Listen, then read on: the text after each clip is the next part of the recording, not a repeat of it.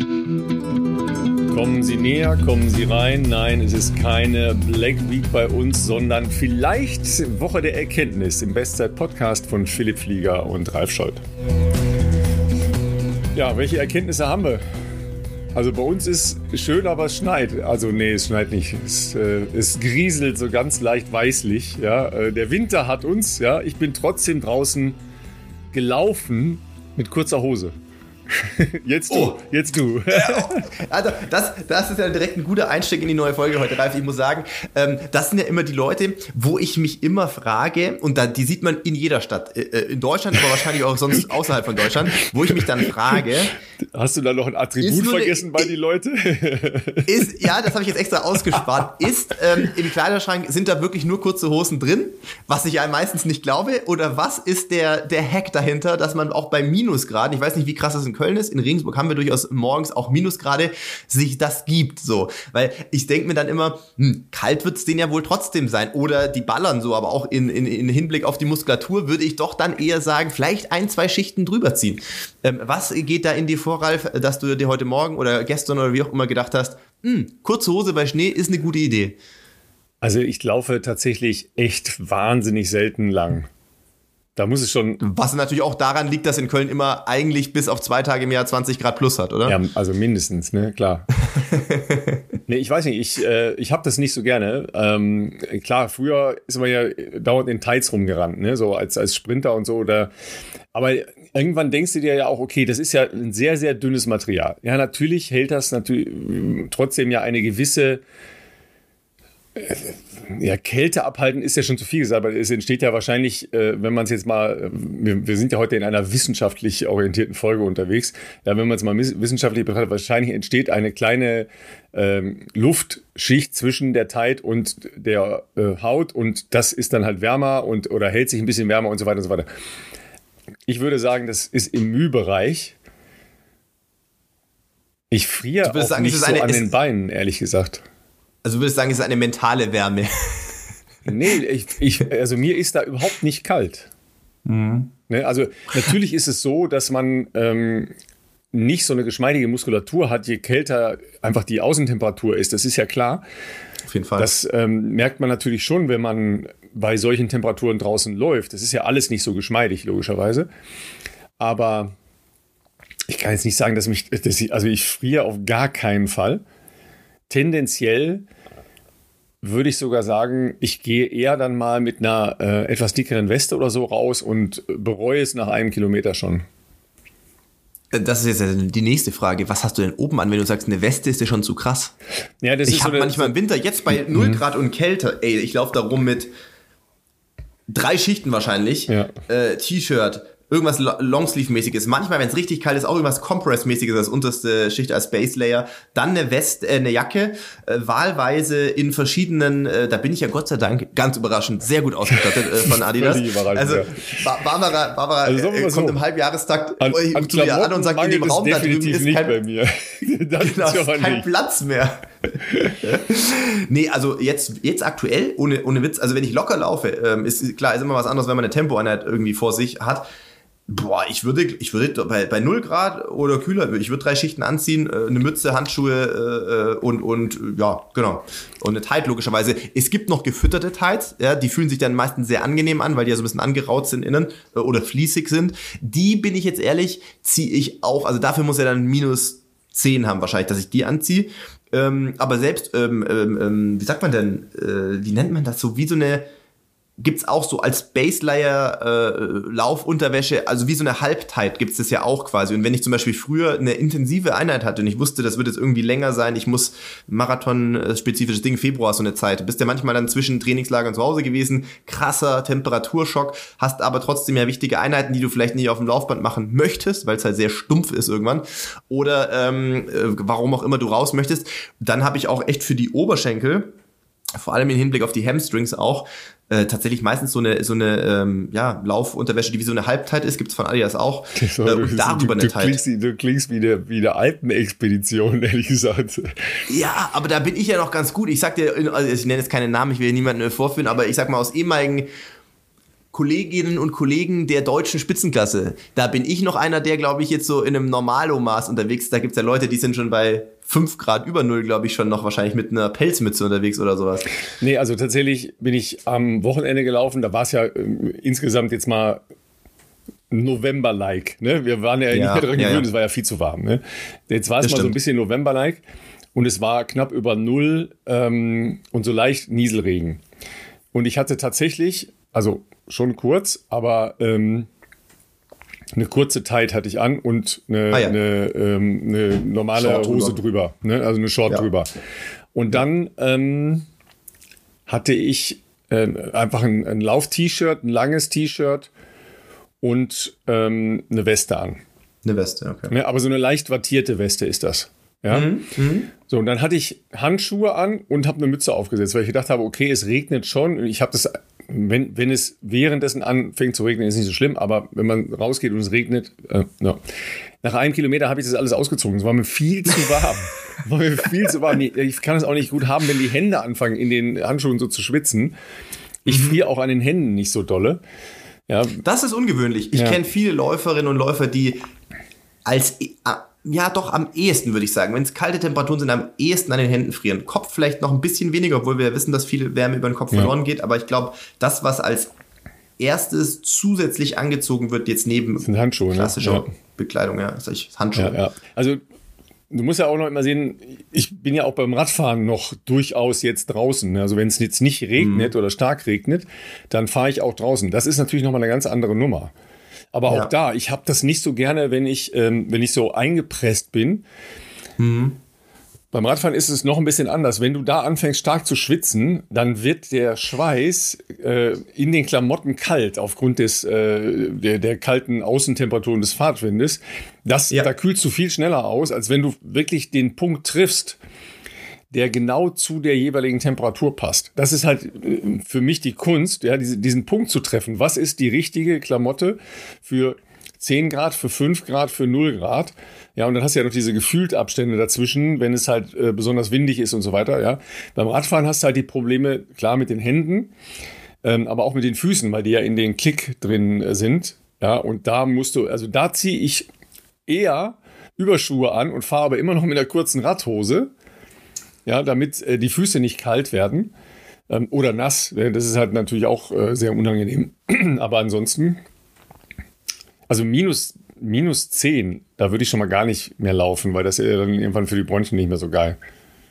Ja, wenn dann, also persönliche Präferenz, ich gebe keine medizinische Empfehlung, aber äh, wenn dann nur ganz locker. Also das war, äh, kommt jetzt in Ringsburg logischerweise auch nicht ganz regelmäßig vor, aber hatten wir schon im, immer wieder mal, äh, dass dann so eine richtig kalte Woche einfach gibt. Ähm, Oh, ja, und da, also das macht dann jetzt auch nicht so viel Freude. Da kommst du dann zurück und merkst schon, dass das die Lunge so richtig ja, ähm, das, das gereizt wird, ist, genau. so, so ein bisschen ja, ja. Hust, und, genau, man so, so, trocken ja. vor sich hin hustet. Ne? Ja, genau. Genau, ja, genau, genau. Das ist jetzt, glaube ich, sicherlich nicht ähm, ja, empfehlenswert, aber äh, ich kann auf jeden Fall bestätigen, in Regensburg haben wir jetzt auch ein kleines bisschen Schnee, der liegen geblieben ist, einfach aufgrund der äh, kühlen Temperaturen. Ich glaube, am Sonntagabend, glaube ich, von Sonntag auf Montag hat es mal geschneit, tatsächlich relativ viel am Abend. Ähm, dann ist aber am nächsten Morgen durch den Regen viel davon wieder weggespült worden. Äh, aber ich habe auch schon bei uns hier gestreut so ein bisschen, weil das ist ja dann immer der Klassiker, friert dann so leicht an auf dem Bürgersteig und ähm, ja, ähm, ist jetzt halt, ist halt Winter. Finde ich für den Vibe äh, ja jetzt nicht schlecht. Vorweihnachtszeit, Adventszeit geht es los.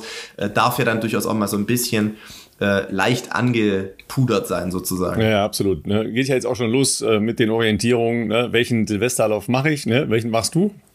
Schon einen ausgesucht? Ähm, nein. also, ich, ich, also ich, ich habe, ich, pass auf, Ralf, interessanter Funfact. Ähm, obwohl ich ja inzwischen, ähm, also ich bin jetzt kein Name, mit dem man mehr hier irgendwie, weißt du, ich bin retired, ja, ich bin Sportrentner, aber kaum ein halbes Jahr in Retirement kommen schon die Einladungen zu den, zu den Läufen.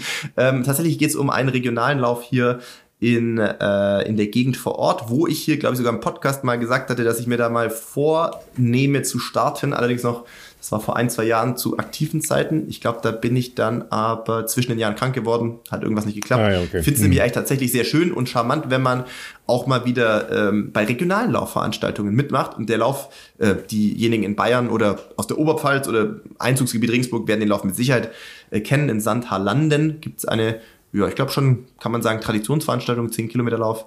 Äh, Barbara ist da schon häufiger logischerweise mitgerannt, ist ja auch ihre Heimat und ich wollte immer mal irgendwie mitlaufen, aber ähm, hat dann äh, ja jetzt äh, vor ein, zwei Jahren eben nicht geklappt. Der wäre tatsächlich vor der Haustüre. Es gibt ganz viele tolle Silvesterläufe in äh, Deutschland, ganz viele bekannte große Veranstaltungen, bei denen ich zum Teil ja auch schon gestartet bin. Ich überlege gerade, kann ich sagen, wo Amana läuft? Ich weiß ja, nicht, kannst du, weil es veröffentlicht. Ähm, der wollte eigentlich in Barcelona laufen. Ist aber genau. jetzt in Trier. Ne? Also Trier, Trier ähm, genau. ja, war ja die letzten ist Jahre auch schon, dass sie das äh, wirklich sehr edel besetzt haben und das wird sicher ja. dies Jahr auch. Ähm, also Gesa Krause ist ja da im Verein logischerweise und die ist ja im letzten genau. Jahr, ihr erinnert euch, äh, hochschwanger dort noch gelaufen. Ähm, jetzt ist, sieht sie das als ihr Wettkampf-Comeback. Ist noch im Trainingslager, aber das sieht mhm. sie als ihr Wettkampf-Comeback. Also Ne? Also wenn ihr Bock habt, das ist eine, sicher eine sehr, sehr schöne Veranstaltung. Aber ähm, es gibt so viele Ich weiß nicht, ob die schon ausverkauft sind, nee, also weiß, ich auch, mitlaufen weiß ich auch nicht, mhm. aber ähm, es gibt so viele ähm, wirklich coole kleine Veranstaltungen. Ähm, geht da ruhig mal hin. Das ähm, kann, kann was machen. Ne? Sag mal, wir wollten Auf ja noch auflösen unseren, äh, unsere Wechselkönigin. Ja? Es gibt Leute, das ist unfassbar. Also äh, vielleicht noch ganz kurz äh, als Einschub. Wir haben die Zeit des Jahres, wo Spotify ähm, diese, oh, ja, ja. diese, diese Jahresrückblicke macht. Und wir werden gerade überflutet auf Instagram mit äh, Nachrichten oder in äh, Insta-Stories, wo wir markiert sind, deswegen sehen wir das natürlich, wo ihr teilt, was eure Lieblingspodcasts waren, wie viel Zeit ihr mit diesem Podcast verbracht habt. Und was soll ich sagen, wir sind absolut geflasht und sagen äh, ein ganz großes Dankeschön an euch, dass ihr äh, so äh, treue Zuhörerinnen und Zuhörer seid bei uns und äh, teilweise auch wirklich in, in extremen Ausmaßen. Ich habe eine Sache äh, auch auf meinem eigenen Account geteilt, äh, wo jemand scheinbar im letzten Jahr die Challenge angefangen hat, von Folge 1 alles durchzuhören. Das ist natürlich kompletter Wahnsinn. Ähm, großer Respekt dafür, aber auch für all diejenigen, die schon eben seit drei Jahren konstant bei uns dabei sind, ist toll, freut uns riesig. Ähm, und jetzt kommt der, der, der Bogen äh, zu deiner Überleitung quasi, ähm, wo ich den Ball zurückspiele. Es ist so, wir haben das versucht, weil es noch nicht offiziell war und Ralf natürlich sehr gute äh, ja, Behind-the-Scenes-Infos hatte, so würde ich sagen, ähm, den Namen noch nicht zu nennen. Aber ihr seid natürlich, ihr, wem machen wir was vor? Ihr seid natürlich gut und wir haben natürlich ein paar Leute gehabt, die Sherlock Holmes-like hier schon den richtigen Namen auf jeden Fall parat hatten. Also Ralf, das du jetzt gerne auflösen? Ja, ähm, es steht ja in der, in der Wechselliste drin, ja, von Pliezhausen nach Tübingen. Ja, also das war ja die äh, kleine geografische Nummer, die wir euch äh, mitgegeben hatten. Ja, Sabrina Mockenhaupt, ja, wechselt ähm, von einem äh, Pliezhausen, das kennst du besser, das ist aber auch ein kleiner Verein, der äh, durchaus immer sehr gute Läufer hat. Ja, ähm, auf jeden Fall. Und jetzt ne, zu Dieter Baumann, ja, der ja das äh, Zepter noch ein bisschen fester in die Hand genommen hat in äh, Tübingen. Das natürlich ähm, eine ganz andere Nummer, was jetzt Leistungssportorientierung angeht. Ähm, und das schreit natürlich schon wieder nach einem Weihnachtsspecial mit Mocky, ne? würde ich fast sagen. Müssen wir eigentlich müssen wir wirklich anpeilen, ja. einfach mal so, ähm, wie der, der aktuelle Stand äh, ist, was sie für Pläne hat. Aktiv am Wettkampfgeschehen nimmt sie ja nach wie vor immer noch teil. Das sehen wir und beobachten wir ja auch aus der Ferne. Ähm, und würde uns auf jeden Fall interessieren, was mit diesem Wechsel äh, einhergeht. Vielleicht kommt noch mal ein Comeback, wer weiß. Wir äh, versuchen jetzt die größtmögliche, den größtmöglichen äh, Teaser hier aufzubauen. Ja, ist nicht mehr, und ist hoffen, nicht mehr lang bis Olympische Spiele. Ja, stimmt. Also ja. sie könnte im, im, bis zum 30., bis zum 31. Januar hat sie ja noch die Möglichkeit, noch einen Marathon. Kommt ja äh, darauf an, auf was für eine Distanz sie geht, ja. Das stimmt natürlich. ja, das ist so. Ja. ja. Und damit ihr und wir alle noch besser verstehen, wie wir das am besten mit dem Training angehen, ja, und nicht nur so vor uns hin daddeln, ja, wie das Laufrentner ähm, oder äh, möchte gern Triathleten tun, haben wir uns heute mit einem Fachmann verabredet, der ähm, eine sehr interessante Metastudie auf den Weg gebracht hat, selber aus der Szene kommt, Läufer, Leichtathlet, Triathlet. Und ich bin sehr gespannt ja, auf das Gespräch, das jetzt folgt. Freut euch drauf.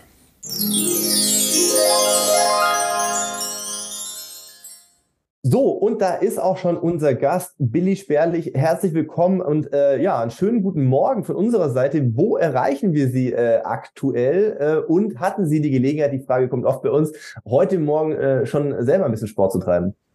Also fange ich erstmal damit an, äh, mit dem Sport treiben. Äh, ja, in der Tat. Ich bin äh, fahre viel Mountainbike und bin heute Morgen doch tatsächlich 20, 25 Minuten schon mit dem Fahrrad unterwegs gewesen. Äh, also das hat schon mal ganz gut geklappt. Und äh, äh, jetzt vielleicht hier zum Podcast erstmal vielen Dank, dass ich da sein kann. Ähm, Freue mich, dass wir ähm, hoffentlich viele schöne Themen ähm, anreißen werden. Ja, das schaffen wir auf jeden Fall. Ähm, auf jeden kommen Fall. wir erstmal ganz kurz zu Ihrer Biografie. Äh, fangen wir mal ganz vorne an. Äh, geboren in Kentucky, ja, Deutsch-Amerikaner. So genau. Ja, äh, dann nach Deutschland gekommen, äh, Kurzabriss Sporthochschule ist mir natürlich als äh, ehemaliger ähm, Absolvent auch, ähm, sagen wir mal, nah. Dann aber ähm, relativ schnell in die weite Welt äh, der äh, universitären äh, Karriere. Ähm, korrigieren Sie mich, Wuppertal, München und jetzt ähm, Würzburg, Professur für Sportwissenschaften an der Uni in Würzburg. Und ähm, das ist im Moment der Punkt, wo Sie als Forschungs- Ansatz und Schwerpunkt sich auch mit Wirkungsweisen von unterschiedlichen Intensitäten von Training befassen. Alles korrekt soweit? So ist es, ganz genau, ja. Also das hat mich meine ganze äh, Zeit, äh, also die akademische Zeit hat mich das umgetrieben, äh, so ein bisschen das, was wir, wir nennen das so äh, Trockendosis-Wirkungsbeziehung. Ne? Also was stecke ich rein in den Körper und was passiert dann da damit? Wobei das ein sehr schlechtes Modell ist, Dosiswirkung, weil das eher so ein pharmakologisches äh, ist. Aber wir das nennen stimmt, das ja. einfach mal erstmal so. Also mich hat immer interessiert, äh, was trainiere ich und was kommt äh, letzten Endes da dabei raus oder was kann ich da damit erwarten. Ähm, da ich selber früher ähm, in der Leichtathletik auch selber Mittelstreckenläufer war und dann verletzungsbedingt dann in den Triathlon eingestiegen bin. Nee, wegen Leidenschaft, nicht wegen Verletzung, wegen Leidenschaft. Ja, in der Tat, es war auch eine Leidenschaft, weil zu der Zeit waren es natürlich tolle, tolle Bilder von Hawaii und es war so dieser Mythos, dieses richtig so sich auspowerns und ähm, ehrlicherweise war das auch ähm, das, was mich immer fasziniert hat. Ähm, und das hat mein Interesse an Training oder Trainingswissenschaft geweckt, weil zu der Zeit gab es ja keine spezialisierten Trainer im Bereich Triathlon. Das heißt, man hat so auf die Nerds zurückgegriffen, auf die Schwimmtrainer, auf die Radtrainer und auf die Lauftrainer, aber alle drei Sachen zusammenzukriegen, das gab es damals nicht. Es gab so äh, die Best Practice äh, Modelle, ne? da hat man sich so äh, die Dietrichs, ähm, wie die alle hießen damals, hat man sich angeguckt, wie trainieren die, ach, der macht eher das, der macht eher das.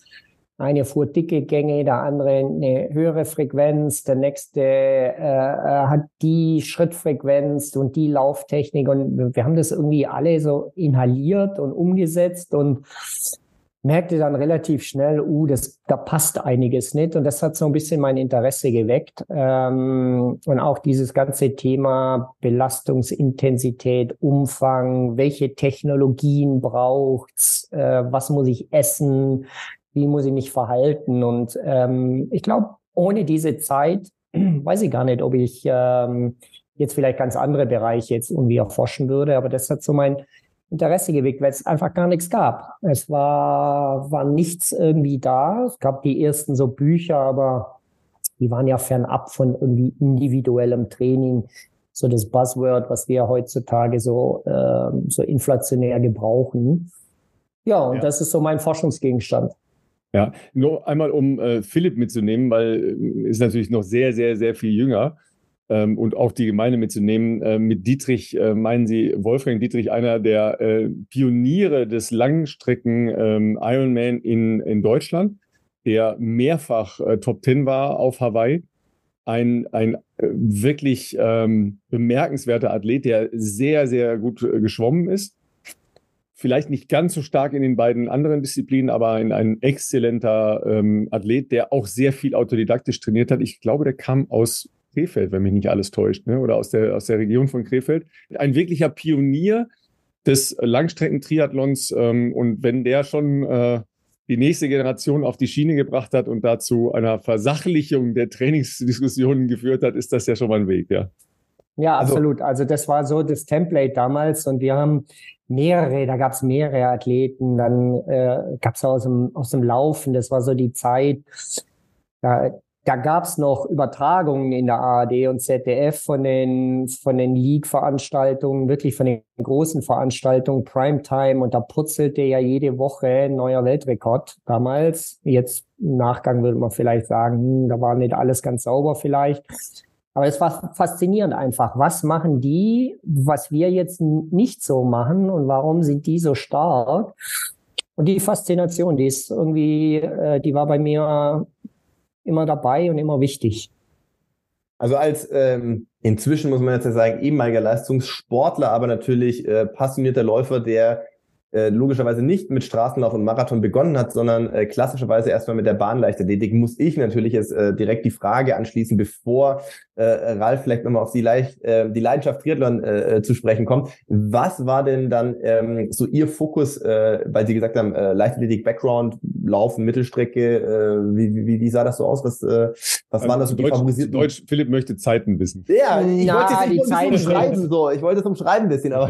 Ja, genau. Also ich habe die klassische äh, Kinderleichtathletik Leichtathletik durchlaufen okay. mit, okay, okay. mit Dreikampf, Vierkampf und ah, ja. dann in meinem Heimatverein war dann so ein bisschen dann klar, die Gruppen werden dann älter und wenn die dann so 16, 17, wenn du dann in dem Alter bist, dann ist der Zehnkampf so ein Thema mhm. und ähm, das war alles. Ich war so ein, ich konnte noch, also so die 620, bin in einen Weitsprung gesprungen, was für einen Mittelstreckenläufer doch, sage ich mal, noch okay war.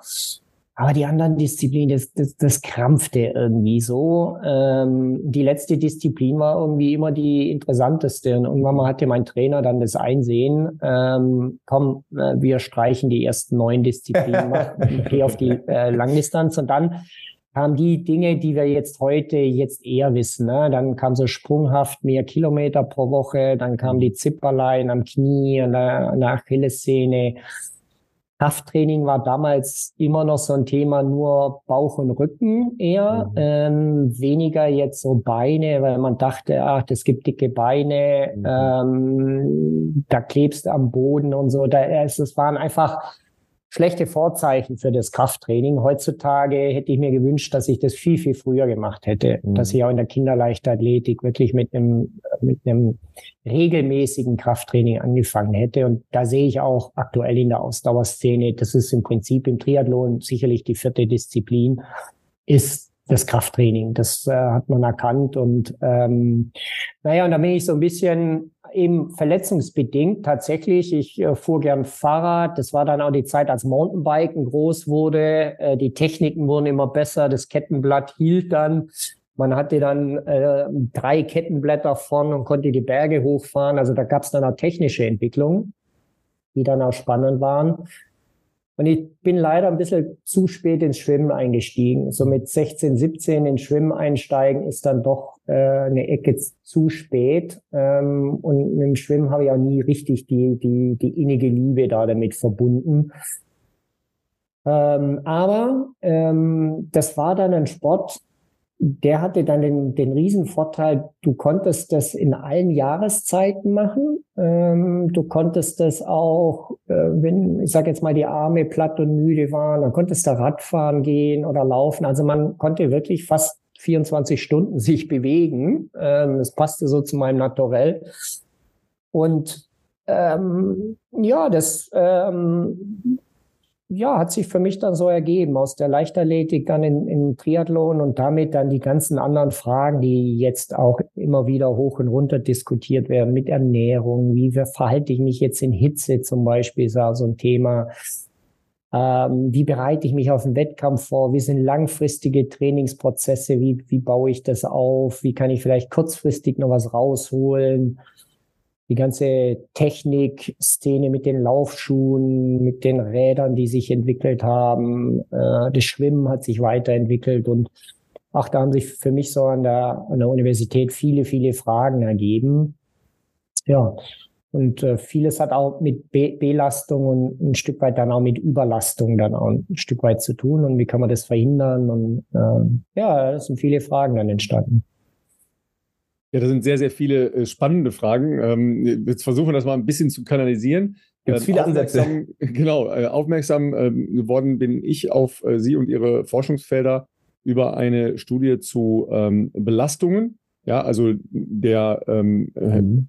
Intensität von Belastungen und der Verteilung der Intensitäten für Weltklasse-Ausdauersportler. Jetzt weiß ich schon gar nicht ganz genau, äh, wie heterogen das äh, geschlechtsspezifisch war. Ähm, da können Sie uns gleich nochmal mitnehmen, weil das mhm. hatten wir auch schon äh, hin und wieder mal, dass ja ältere Forschungen sehr stark ähm, auf Männer zentriert waren und wenig äh, auf Frauen ähm, ähm überhaupt Rücksicht genommen haben. Und da immer die äh, wieder gern gestellte Frage, äh, wie viel intensiv, wie viel locker, wie viel im äh, ja, Threshold, also im ja, genau. Unterintensitätsbereich. also das mhm. sind ja die, die Dinge, die uns alle umtreiben. Mhm. Ja, wann setze ich den nächsten Reiz? Ja, äh, was ist eigentlich äh, niedrige Intensität? Ähm, und äh, laufe ich nicht am liebsten immer in meinem Wohlfühlbereich, der mhm. immer das gleiche Tempo ist. Ja. Mhm.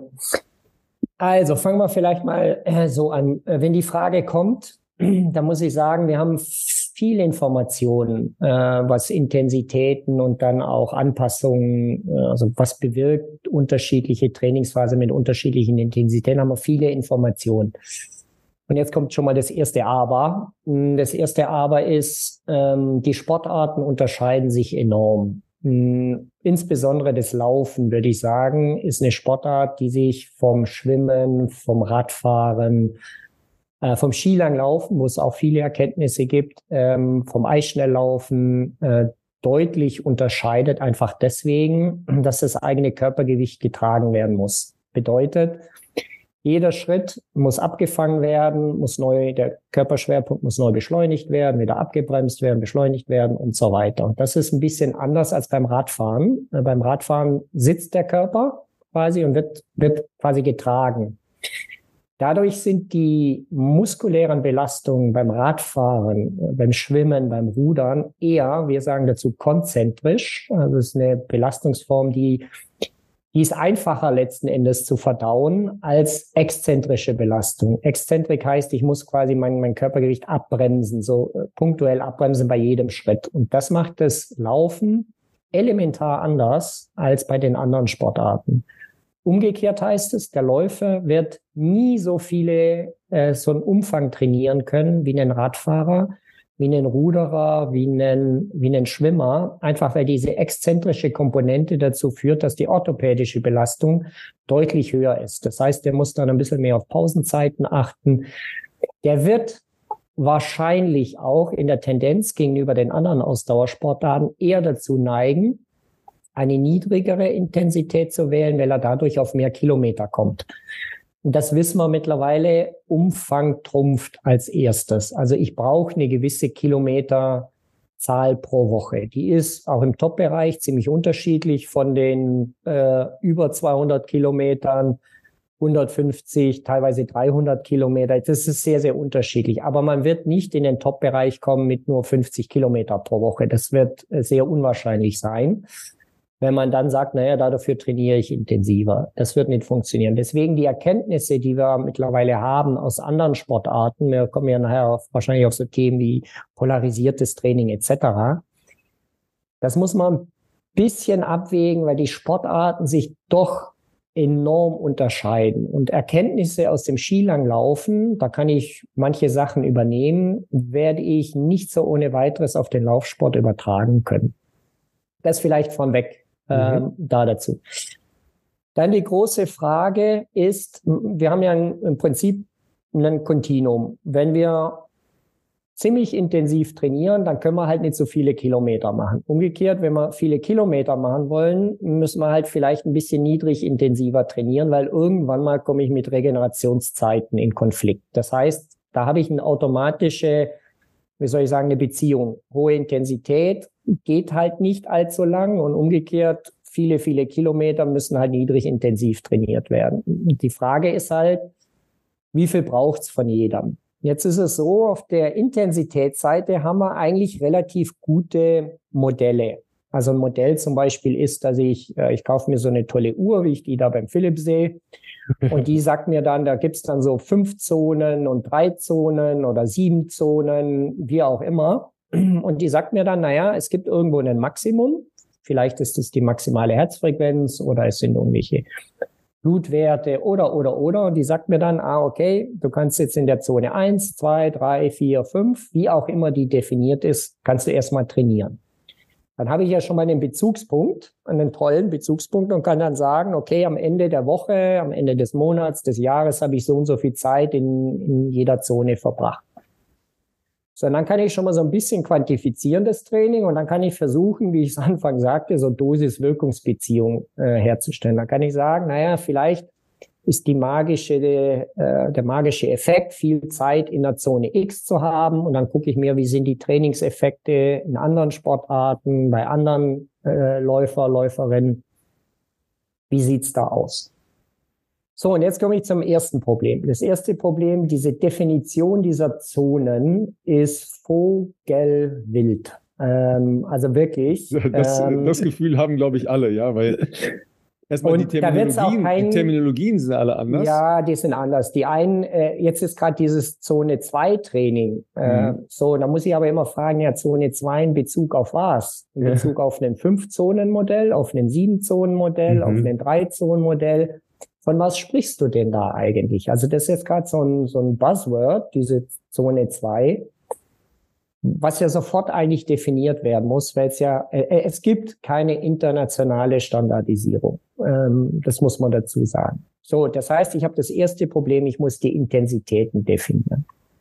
Wir haben in der Wissenschaft oder ich nutze ganz gerne ein Drei-Zonen-Modell weil ich aus der Praxis auch weiß, ich kann nicht immer trennscharf, wenn ich jetzt so ein fünfzoniges Modell habe, ich kann nicht trennscharf zwischen Zone 4 und 5 unterscheiden. Das kriegen wir selbst mit den besten Laborgeräten, wenn man mal ehrlich ist, nicht so richtig dolle hin. Ähm, aber Darf ich da ganz kurz, ganz kurz nur äh, einhaken? Also die die beiden berühmten Norweger, die sich mit Triathlon befassen, sehr erfolgreich, mhm. die behaupten natürlich, dass sie das sehr trennscharf hinkriegen. Mit Nie einem sehr großen die Reliabilität, die Reliabilität der Daten ist okay, aber ist nicht ja. super. Also ich werde immer Tag zu Tag Schwankungen haben. Ähm, mhm. Dann hängt es auch immer davon ab, wie diese Zone, also mit was wird es mit Blutmarkern, also mhm. Blutlaktat oder wird es mit einem Atemgas, also mit so Sauerstoffaufnahme oder wird es mit Herzfrequenz gemacht.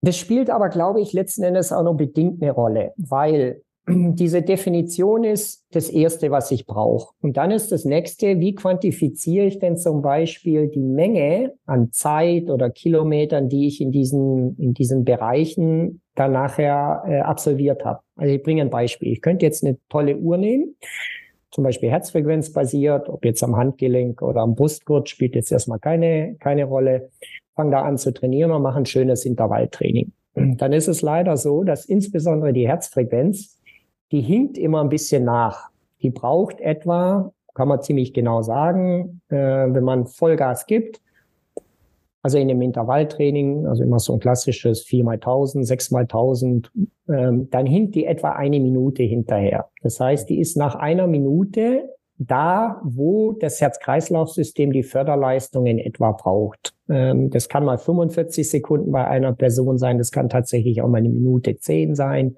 aber die braucht etwa eine Minute. Das heißt, in dieser Minute könnte ich zum Beispiel richtig Vollgas gerannt sein. Das Herz-Kreislauf-System gibt mir aber immer noch so 85 Prozent mhm. oder 88 hm. Prozent der maximalen Herzfrequenz an. Das heißt, wenn ich nachher Training quantifizieren möchte und ich habe ein Training, was sehr intervalllastig ist, dann verhaue ich mich ordentlich, wenn ich herzfrequenzbasierte Trainingsdokumentation habe. Äh, die ist dann da richtig schlecht, weil ich einen Großteil des Trainings gar nicht erfasse.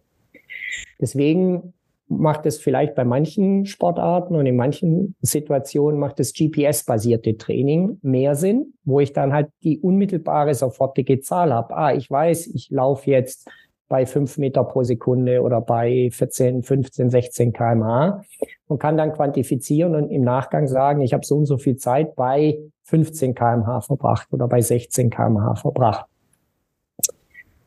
Also das haben wir ein Problem. Dann manche. Darf ich, darf ich, darf ja? ich da nochmal ganz kurz äh, einhaken?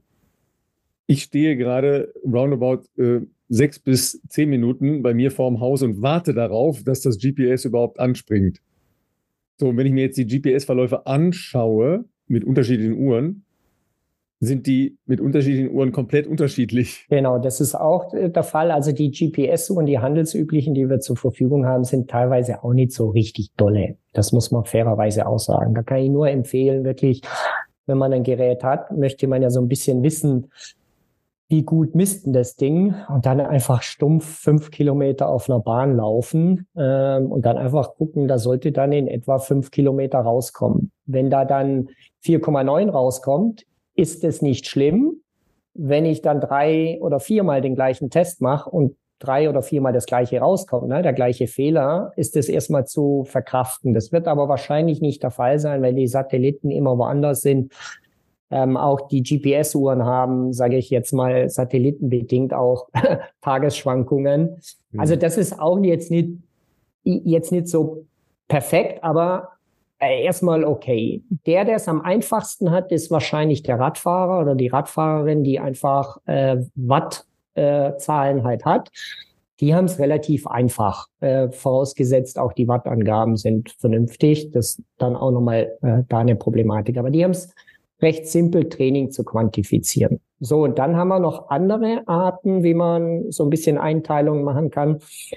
Manche Trainer machen das ganz gern. Das finde ich im, im, im Laufen ganz pfiffig. Das geht in anderen Sportarten nicht. Ist basierend auf vielleicht einer angepeilten Endzielzeit, die ich haben möchte. Ne? Das heißt, ich gebe dann vor, eine Marathonzeit von zwei Stunden zehn.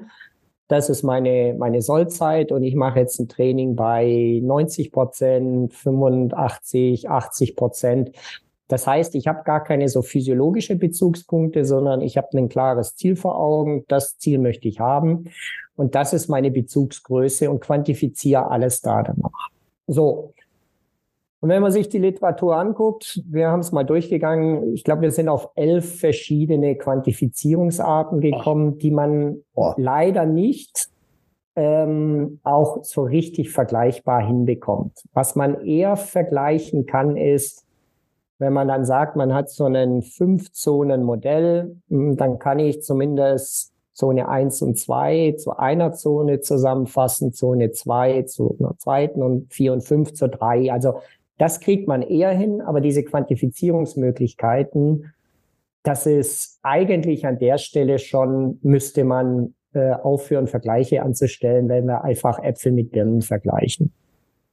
Ähm, Wenn Sie jetzt sagen, diese drei Zonen, Sie müssen die ja trotzdem beschreiben. Ja, korrekt, genau. Eingrenzen. Ich, ich selber mache das aus der Praxis eigentlich ganz gern. Ähm, ich komme ja von der Sporthochschule und ich habe lange Jahre Erfahrung mit Blutlaktat, mit Laktat.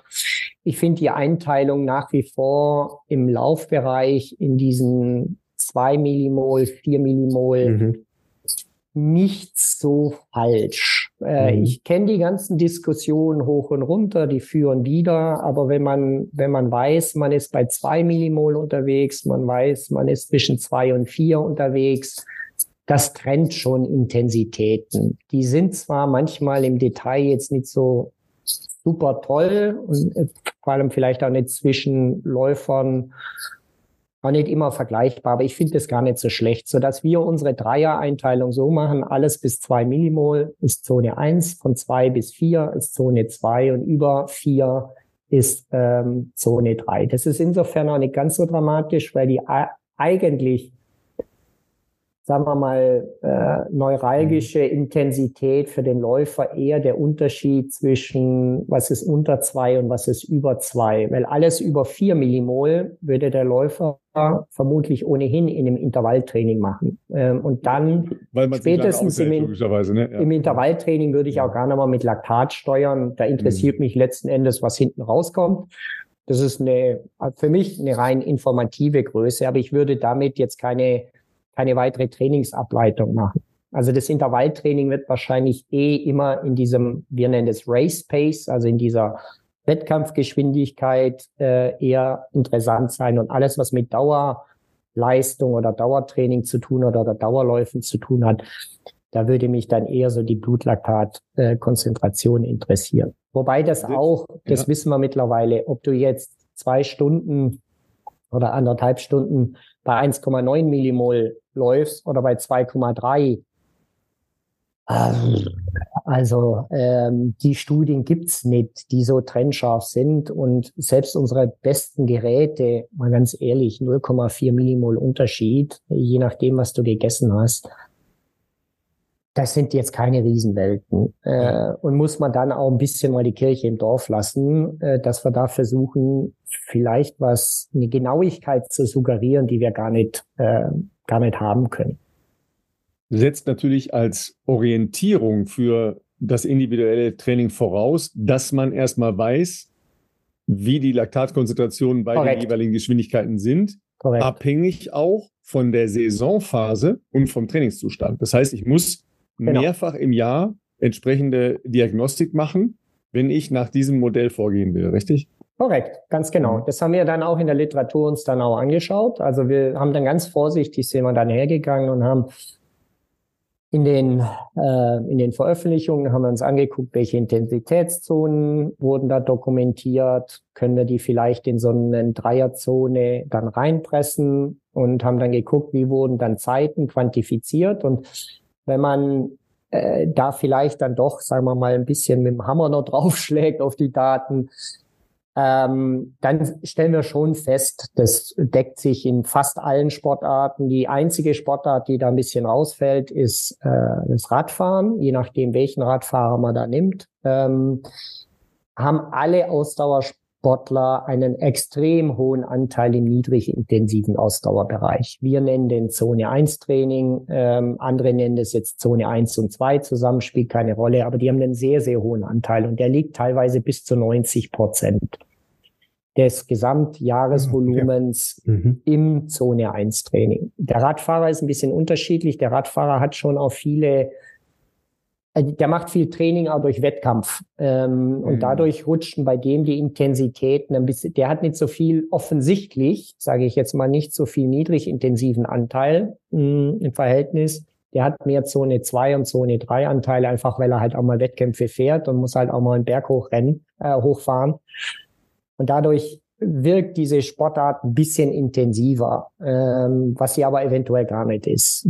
Bei dem Schwimmer wird es auch nochmal schwierig, weil wie kriege ich den Schwimmer mit dem Läufer dann nachher verglichen? Das ist ganz schwer. Und beim Schwimmer vermute ich Ähnliches, weil die viele Wettkämpfe auch als Trainingsmaßnahmen nehmen. Also die holen sich ihre Intensität ein bisschen über die Wettkämpfe. Und äh, das macht das Ganze schwerer. Und dann war natürlich die Frage irgendwann mal, naja, wenn ich gedeckelt bin, auch zeitlich gedeckelt bin, vielleicht auch orthopädisch gedeckelt bin und ich weiß, das intensive Training gibt mir vielleicht an der einen oder anderen Stelle nochmal einen Leistungsboost, ne?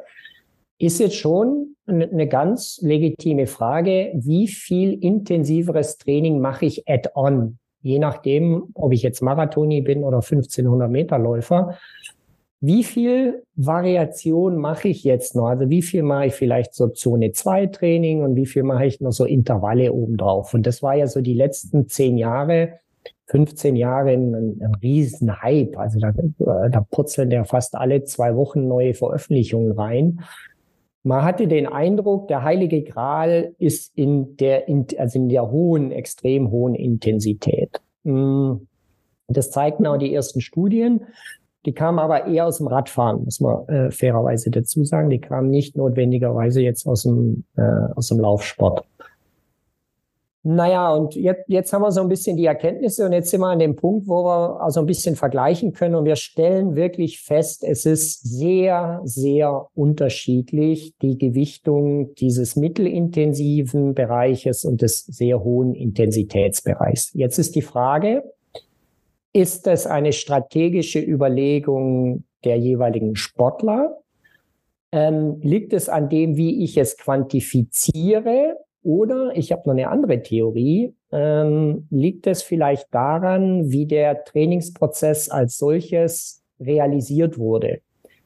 Weil, wenn wir Trainingspläne angucken, was ist der Plan und was wird gemacht, dann stellen wir schon sehr, sehr häufig viele, viele Justierungen fest. Ja. Und die Frage ist, was ist Henne, was ist Ei? Äh, und die Ergebnisse, die wir da haben, sind letzten Endes viele, viele, viele Trainingsentscheidungen, die zusammenkommen, die zu dieser Trainingsintensitätsverteilung geführt haben. Ob das für den Sportler das Best Practice Modell ist, das ist ja nochmal eine andere Frage. Ähm, ich würde sagen, das war in seiner Lebensphase oder in ihrer Lebensphase, nee, eigentlich muss ich sagen in seiner, weil wir kaum Frauendaten haben, so gut wie keine. Also in den Daten sind es äh, eher männliche Daten. Dann war das für den Sportler ähm, eine, eine Entscheidung, in, in einem Trainingsprozess, der dann dazu führte, dass ich vielleicht 80 Prozent Zone 1, 10 Prozent Zone 2 und 10 Prozent äh, intensives Training habe. Dann habe ich noch andere Effekte, die wir nicht also wasserdicht haben, aber wir haben durchaus auch Kulturunterschiede. Es gibt manche Nationen, die sind der Intensität, sage ich mal, näher, äh, weil die vielleicht auch andere, andere, ja, anderen Zugang Sport, haben. Anderes Sportethos. Ja, genau. Ähm, und dann gibt es Sportarten, da kannst du eigentlich nur intensiv trainieren. Also wenn man zum Beispiel die Schwimmer sich anschaut, jemand, der ähm, sagen wir mal äh, Schmetterling schwimmt, ne, der wird von Haus aus nie in Zone 1 trainieren können. Das geht eigentlich gar nicht, weil die Belastungsform einen automatisch in Zone 2 zwingt. Das geht schon fast gar nicht anders. Hm, dann haben wir noch andere Probleme. Ähm, zum Beispiel Skilangläufer, die trainieren gerne auf, auf, auf Rollskiern. Und es gibt halt äh, Leute, die können super gut auf Rollskiern trainieren, sind aber jetzt nicht die allerbesten auf dem Schnee oder umgekehrt.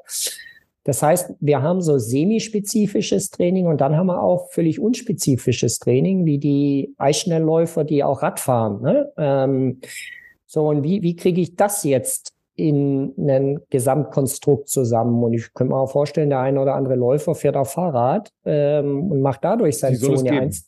Ja, genau. macht sein Zone 1 Training, aber wie bewerte ich das dann letzten Endes? Ähm, dann habe ich noch ein richtiges Problem, an dem sind wir jetzt momentan dran, aber haben auch noch keine saubere Lösung. Viele Sportler machen Krafttraining. Was, wenn man es richtig kesseln lässt, in einem Zone 2 oder Zone 3 Training von der, vom Stoffwechsel her kann man das schon als eine hohe oder sehr hohe Belastung ansehen. Und das deckt sich in diesen Trainingsmodellen überhaupt gar nicht äh, danach wieder. Ähm, so. An dem Punkt sind wir jetzt. Und wenn ich jetzt gefragt werde, hey, wie würdest du da jetzt deine Intensitätsverteilung machen? Dann ist meine Standardantwort eigentlich die. Der erste Schritt ist, ich würde erstmal gucken, habe ich noch Luft im Trainingsumfang? Kann ich das noch realisieren? Also kann ich aus einer fünften Einheit nur eine sechste Trainingseinheit machen? Geht das noch?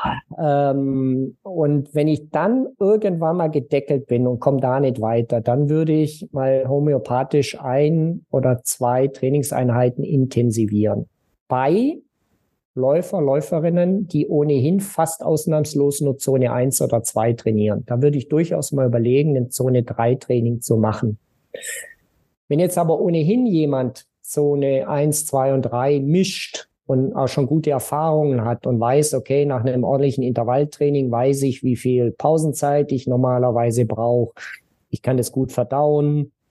Also kriegt das äh, orthopädisch auch ganz gut hin, habe keine Wehwehchen und so weiter das ist ein schwierigerer Fall, was man da dann, dann empfehlen würde. Da würde ich dann doch nochmal gucken, kann man vielleicht den ein oder anderen Kilometer im niedrigintensiven Bereich vielleicht dann doch nochmal oben drauf packen, hm, was aber manchmal schwierig ist, weil es dann orthopädisch vielleicht doch grenzwertig wird. Oder war ich das Krafttraining vielleicht dann doch nochmal ein, ein, ein Stückchen höher und mache vielleicht eine zweite, wirklich saubere oder drei muss es vielleicht jetzt nicht sein, aber mach vielleicht mehr Krafttraining. Und dadurch ergeben sich so ein bisschen Schieber, ne? So ein bisschen, ich kann dann regeln, ich kann so ein bisschen, es gibt so Typen. Also wenn du nie wirklich in den intensiveren Bereich reintrainierst, wird der Läufer hundertprozentig, also äh, sagen wir mal 90-prozentig einen Effekt haben, wenn er eher ein Intervalltraining macht. Aber äh, es, das Pendel darf nicht in die andere Richtung kippen. Das darf jetzt nicht sein, dass wir jetzt nur noch intensives Intervalltraining machen und die niedrig intensiven äh, Anteile vernachlässigen. Das ist im Bereich Fitness nochmal was anderes. Daher kommen ja auch viele der, der Trainingsgerüchte oder so. Einfach deswegen, weil im, im Fitnessbereich gibt es ja kein klares Ziel. Es gibt ja keine klare Vorgabe. Äh, und da kann ich durchaus dreimal die Woche ein intensives Intervalltraining machen. Da geht es aber eher darum, fühle ich mich gut, ähm, äh, wie kann ich vielleicht mich fitnessmäßig entwickeln. Da geht es gar nicht so sehr, ob ich lange Distanzen schnell rennen kann. Ne? Die haben eine andere, ähm, vielleicht ein anderes Grunddenken. Aber beim bei dem Läufer, der wird einen hohen Anteil im Zone 1 Bereich. Und komischerweise, egal ob ich 800 Meter Läufer bin oder ob ich Marathoni bin, einen sehr hohen Anteil. Der 800 Meter Läufer wird natürlich mehr, äh, immer mehr Richtung Zone 2 und 3 tendieren, der Marathoni vielleicht immer weniger, aber auch der Marathonläufer hat durchaus, gibt schon auch durchaus so äh, Anpassungen, die man auch durch ein intensives Intervalltraining gerne hätte. Jetzt sind ja diese Studien alle bezogen auf Top-Sportler. Korrekt. Und jetzt fängt ja das, das Problem für, für uns Normalsterbliche an, ja.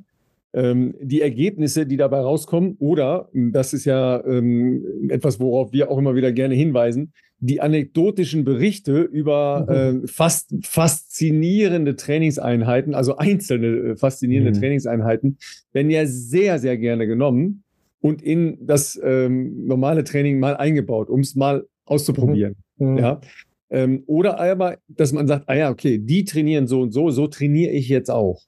Ja, was mache ich jetzt, wenn ich, sagen wir mal, ein gutes ähm, Grundlagengerüst habe und mich in Richtung der wissenschaftlichen Erkenntnis bewegen will? Mhm. Also als erstes Templates zu übernehmen, also äh, so, so Blaupausen von anderen, äh, bitte nicht. Das geht meistens schief. Das geht sogar bei Topsportlern, wenn die einen guten Olympiazyklus hatten und versuchen, den Olympiazyklus nochmal zu kopieren, äh, ganz häufig schief. Äh, es macht kein, also solche Best Practice, ähm, da würde ich, ah, wäre ich vorsichtig. Im Prinzip haben wir vier Hebel, ähm, in denen wir relativ gut das Training modulieren können. Das eine ist die Intensität, das andere ist der Umfang, das andere ist äh, die Frequenz und der, der vierte, ich sage es wirklich ganz bewusst, im, im Laufen ist das Krafttraining. Die vier Hebel haben wir. So, wenn ich jetzt der klassische dreimal die Woche, viermal die Woche Läufer, Sportler bin, habe ich ja letzten Endes nur vier Trainingseinheiten offensichtlich. Ich habe allerdings noch ein bisschen mehr, was ich machen kann, aber ich habe erstmal vier Trainingseinheiten zur Verfügung, mit denen ich modulieren kann. Und jetzt geht's los. Wenn ich nie Krafttraining gemacht habe, also das oder ich nur die üblichen Planks mache und ein bisschen Bauch und Rücken, dann werde ich dadurch auch nicht mehr schneller. Das sind übrigens, die Daten sind eher sogar mau, also das klassische Rumpf-Stabi-Training Stabi ja. bringt uns gar nicht so weit. Das äh, ist leider im Punkt der Leistung eher tatsächlich ein Zeitfresser. Das muss man, die Meta-Analysen bringen das jetzt nicht so her. Ähm, auch da kann man äh, umdenken. Also wenn ich das nicht gewohnt bin, ein Krafttraining zu machen, dann zeigen die Studien ziemlich klar, wenn ich die Achillessehensteifigkeit, also insgesamt meine Beinarchitektur steifer hinbekomme, nimmt die Bewegungsökonomie zu. Und das muss einfach ein regelmäßiges Krafttraining sein. Ähm, ich ich würde äh, bevorzugen ein, äh, zweimal wahrscheinlich, zweimal die Woche, ein gut konzipiertes Krafttraining dann wird die Laufökonomie deutlich zunehmen. Also da werden sehr, sehr viele einen Riesensprung machen. Bodenkontaktzeiten ändern sich, Frequenzen ändern sich, Schrittlängen ändern sich. Ähm, der größte Hebel für die Lauftechnik ist das Krafttraining. Wenn das Kraftniveau sich ändert, ändert sich automatisch die Lauftechnik. Ähm, zweifelsfrei. So, wenn ich jetzt nun so ein vier Trainingseinheiten pro Woche Läufer bin, dann habe ich schon die Möglichkeit, vielleicht durch ein gutes Zeitmanagement vielleicht auf eine fünfte Einheit zu kommen. Vielleicht geht das oder zumindest mal temporär. Dann werde ich dadurch sicherlich auch nochmal äh, leistungsfördernd sein. Vielleicht kriege ich noch mal kurz ein, ja. einhaken. Ähm, nehmen wir mal dieses Modell, ja, und einer sagt, okay, ich schaffe vielleicht noch einmal die Woche eine halbe Stunde, bevor ich zum Job, Familie, mhm. wie auch immer, ja, mhm. ähm, würde sowas schon einen Effekt haben? Ja, also nur so eine halbe Stunde? Er äh, hängt ein bisschen davon ab, was er macht. Wenn er die halbe Stunde es tatsächlich hinbekäme, ins Krafttraining, äh, ins Kraftstudio zu gehen und ein richtig gutes, eher Richtung Maximalkraft orientiertes äh, Krafttraining zu machen, würde ich fast sagen, definitiv.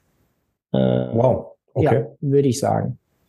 Das ist die, aus meiner Sicht, die Geheimwaffe. Das ist ja auch der, der, mit einer der Gründe, warum die Superschuhe auf einmal so wirksam sind, weil sie halt schon eine biomechanische Schwäche des Fußes halt ein Stück weit kompensieren kann. Ne? Mhm. Äh, und wenn ich halt einen schwachen, schlecht ausgebildeten Fuß Beinmuskulatur habe und ich pack da eine Carbonplatte unten dran, Jo, dann wundert es mich nicht, dass die schneller laufen. Natürlich muss ich es auch trainieren. Ich muss auch mit ja, dem ja, Schuh äh, mhm. Training absolvieren. Aber das Krafttraining ist, würde ich sagen, für die sehr, sehr viele Läufer eine Geheimwaffe. Und nein, es führt nicht dazu, dass man dicke Beine und Oberschenkel und Waden kriegt, wenn man es geschickt macht. Es führt auch nicht dazu, dass man da irgendwie so eine, eine, eine Müdigkeit, äh, würde ich nicht. Ich würde aber den Fokus weg vom Bauch- und Rückentraining äh, primär, also die Zeit, Natürlich muss man mal Bauchtraining machen und ein Rückentraining, zweifelsfrei, aber vielleicht auch nicht, wie ich es auch in der Leichtathletik früher erlebt hat, vielleicht nicht in den Dimensionen. Ja. Ein Werfer, ne, ein Speerwerfer, der wird anders argumentieren. Der sagt natürlich, natürlich brauche ich ein Rumpfkrafttraining. Da sage ich, jo, klar, das ist auch, macht auch bei dem Sinn. Ein Läufer braucht jetzt nicht die Riesen. Äh, also da kann man da kann man sich Zeit schon mal holen. Ähm, und dann kann man durchaus auch mal überlegen, in ein strukturiertes, das ist für mich das Entscheidende, in ein strukturiertes Intervalltraining einzusteigen. Und für mich nach wie vor das Beste wirklich, wenn ich plane, nehmen wir mal ein einfaches Rechenbeispiel. Ich möchte die zehn Kilometer in unter 40 laufen. Ne? Und ich schaffe vielleicht so. Das ist schon, das ist schon schnell. Das schon, ja, ich mache es jetzt, weil mhm. ich da die Zahlen im Kopf habe, da muss ich okay, jetzt nicht rumrechnen. Ja. Ja, ähm, und ich könnte am äh, einmalig 40 Minuten laufen. Ne? Also ich, ich schaffe 10 Kilometer in 40, dann schaffe ich mhm. ja rein rechnerisch und auch theoretisch schaffe ich zehnmal oder würde ich es schaffen, zehnmal ähm, einen Kilometer in vier Minuten mhm. zu laufen. Rein rechnerisch geht das, weil ich eine Pausenzeit dazwischen habe. Und jetzt ist die Frage, wie viel kann ich da jetzt noch die Schraube zudrehen? Also wie viel kann ich mir jetzt noch Add-on geben, dass ich die Intervalle, und das ist das Entscheidende, auf einem hohen Niveau einigermaßen gleich schnell durchlaufen kann. Und dann kommt, wenn ich Sportstudierende frage, kommt ganz schnell so, ah, da musst du 3,30 laufen. So, ne? so, sag ich so 3,30. Jetzt überlegt er doch mal, 3,30 mal 10, äh, wo kommt denn der Knabe raus? Das sind äh, nie im Leben. Und die Zahl ist tatsächlich, die liegt so bei zwei bis drei Prozent. Na, also jetzt so im Schnitt, wenn du einen Vierer Schnitt laufen kannst, dann schaffst du 10 mal 1000 so in, in 3,54, 3,55. Mhm. Und das Kraut macht's dann auch nicht fett, ob ich 3,55 laufe oder 3,53. Das spielt erstmal keine Rolle. Ich bin schon mal fünf Sekunden schneller als meine meine übliche Durchschnittsgeschwindigkeit.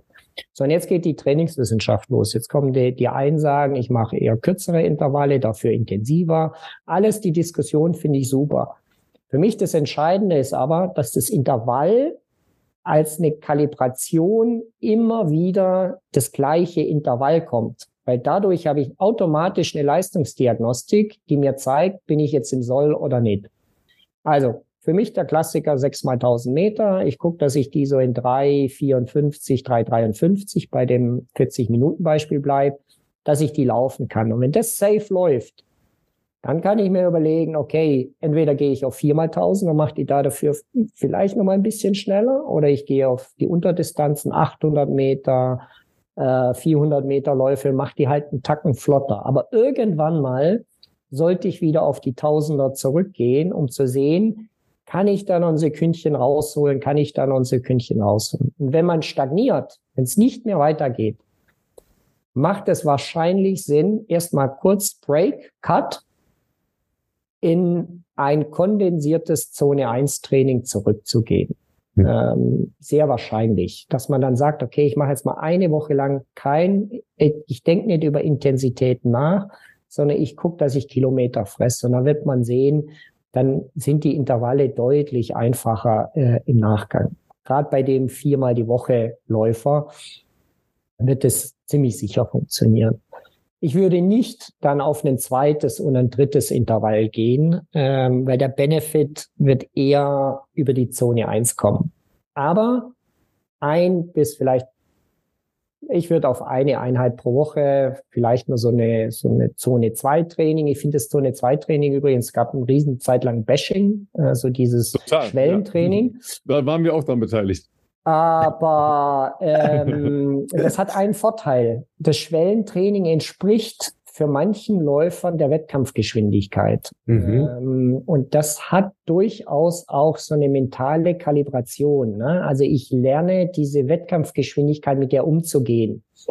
Und wenn ich dann im Wettkampf bin, in meinem, meinem, meinem Zehner, den ich da laufen möchte, dann kann ich mich dann schnell kalibrieren. Oh, packe ich diese Geschwindigkeit oder packe ich die nicht? Also das Zone 2 Training, vielleicht ist metabolisch nicht so, so super spannend, aber von dieser, von dieser Kalibrationsebene her ähm, eine ganz, ganz interessante. Und ich, ich würde vielleicht sogar diese halbe Stunde, die man dann zur Verfügung hat, mhm. vielleicht auch mal in Zone, Zone 2 laufen. Wobei ich dem Krafttraining gegenüber, äh, da sehe ich den größten Effekt. Also das ist schon mal erst ein sehr, sehr, sehr spannender Ansatz, der sich aber ja tatsächlich auch ähm, in, in Äußerungen, in Interviews bei Top-Läufern, ja, also bei Kipchoge war das nach dem Weltrekord, ähm, es wird nicht so rausgestellt, man sieht den auch ja nie in irgendwelchen Werbevideos oder in, äh, in, in Postings von seinem Training, sieht man ihn nie Krafttraining machen sondern man sieht den immer laufen. weil das, weil das ist ja, ja so, aber der macht sehr viel Krafttraining. Ne? Ja, der macht sehr viel Krafttraining, genau. Ja, der macht ein das, bisschen ein anderes tatsächlich, okay. äh, eher Kraftausdauer, also viele mhm. Wiederholungen. Okay, also wir wissen äh, aus dem Krafttraining, wir können auch Kraftzuwächse über viele Wiederholungen generieren. Auch das ist okay. Ähm, wichtig ist halt, dass er es regelmäßig macht. So, wenn man die alten Trainingslehrebücher anguckt, dann war Krafttraining sehr häufig immer so in der Vorbereitungsphase noch so ein Thema.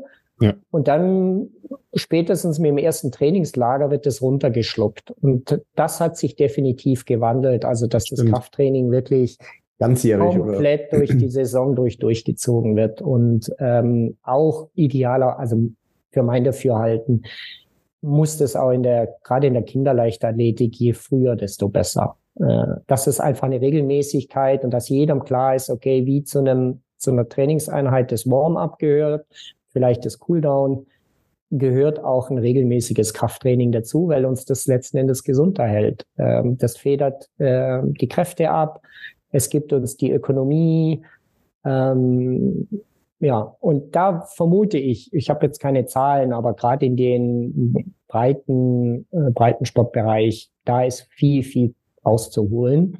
Ich weiß, es macht nicht immer so Spaß, man möchte an der frischen Luft sein und so weiter. Es gibt natürlich auch mittlerweile, ich war vor kurzem mal wieder in Köln, da sprießen ja die Outdoor-Kraftgeräte, äh, die sprießen ja überall ja, dann beteiligt man sich halt da oder äh, trainiert dann damit. Ich persönlich würde mich einer Gruppe anschließen, weil Krafttraining auch viel mit ähm, Bewegungsqualität zu tun hat. Also das autodidaktisch hinzukriegen, ist nicht, oder? nicht so einfach. Da würde ich mir einen Coach einfach nehmen, der mir die Bewegungsabläufe zeigt, mir da Tipps gibt.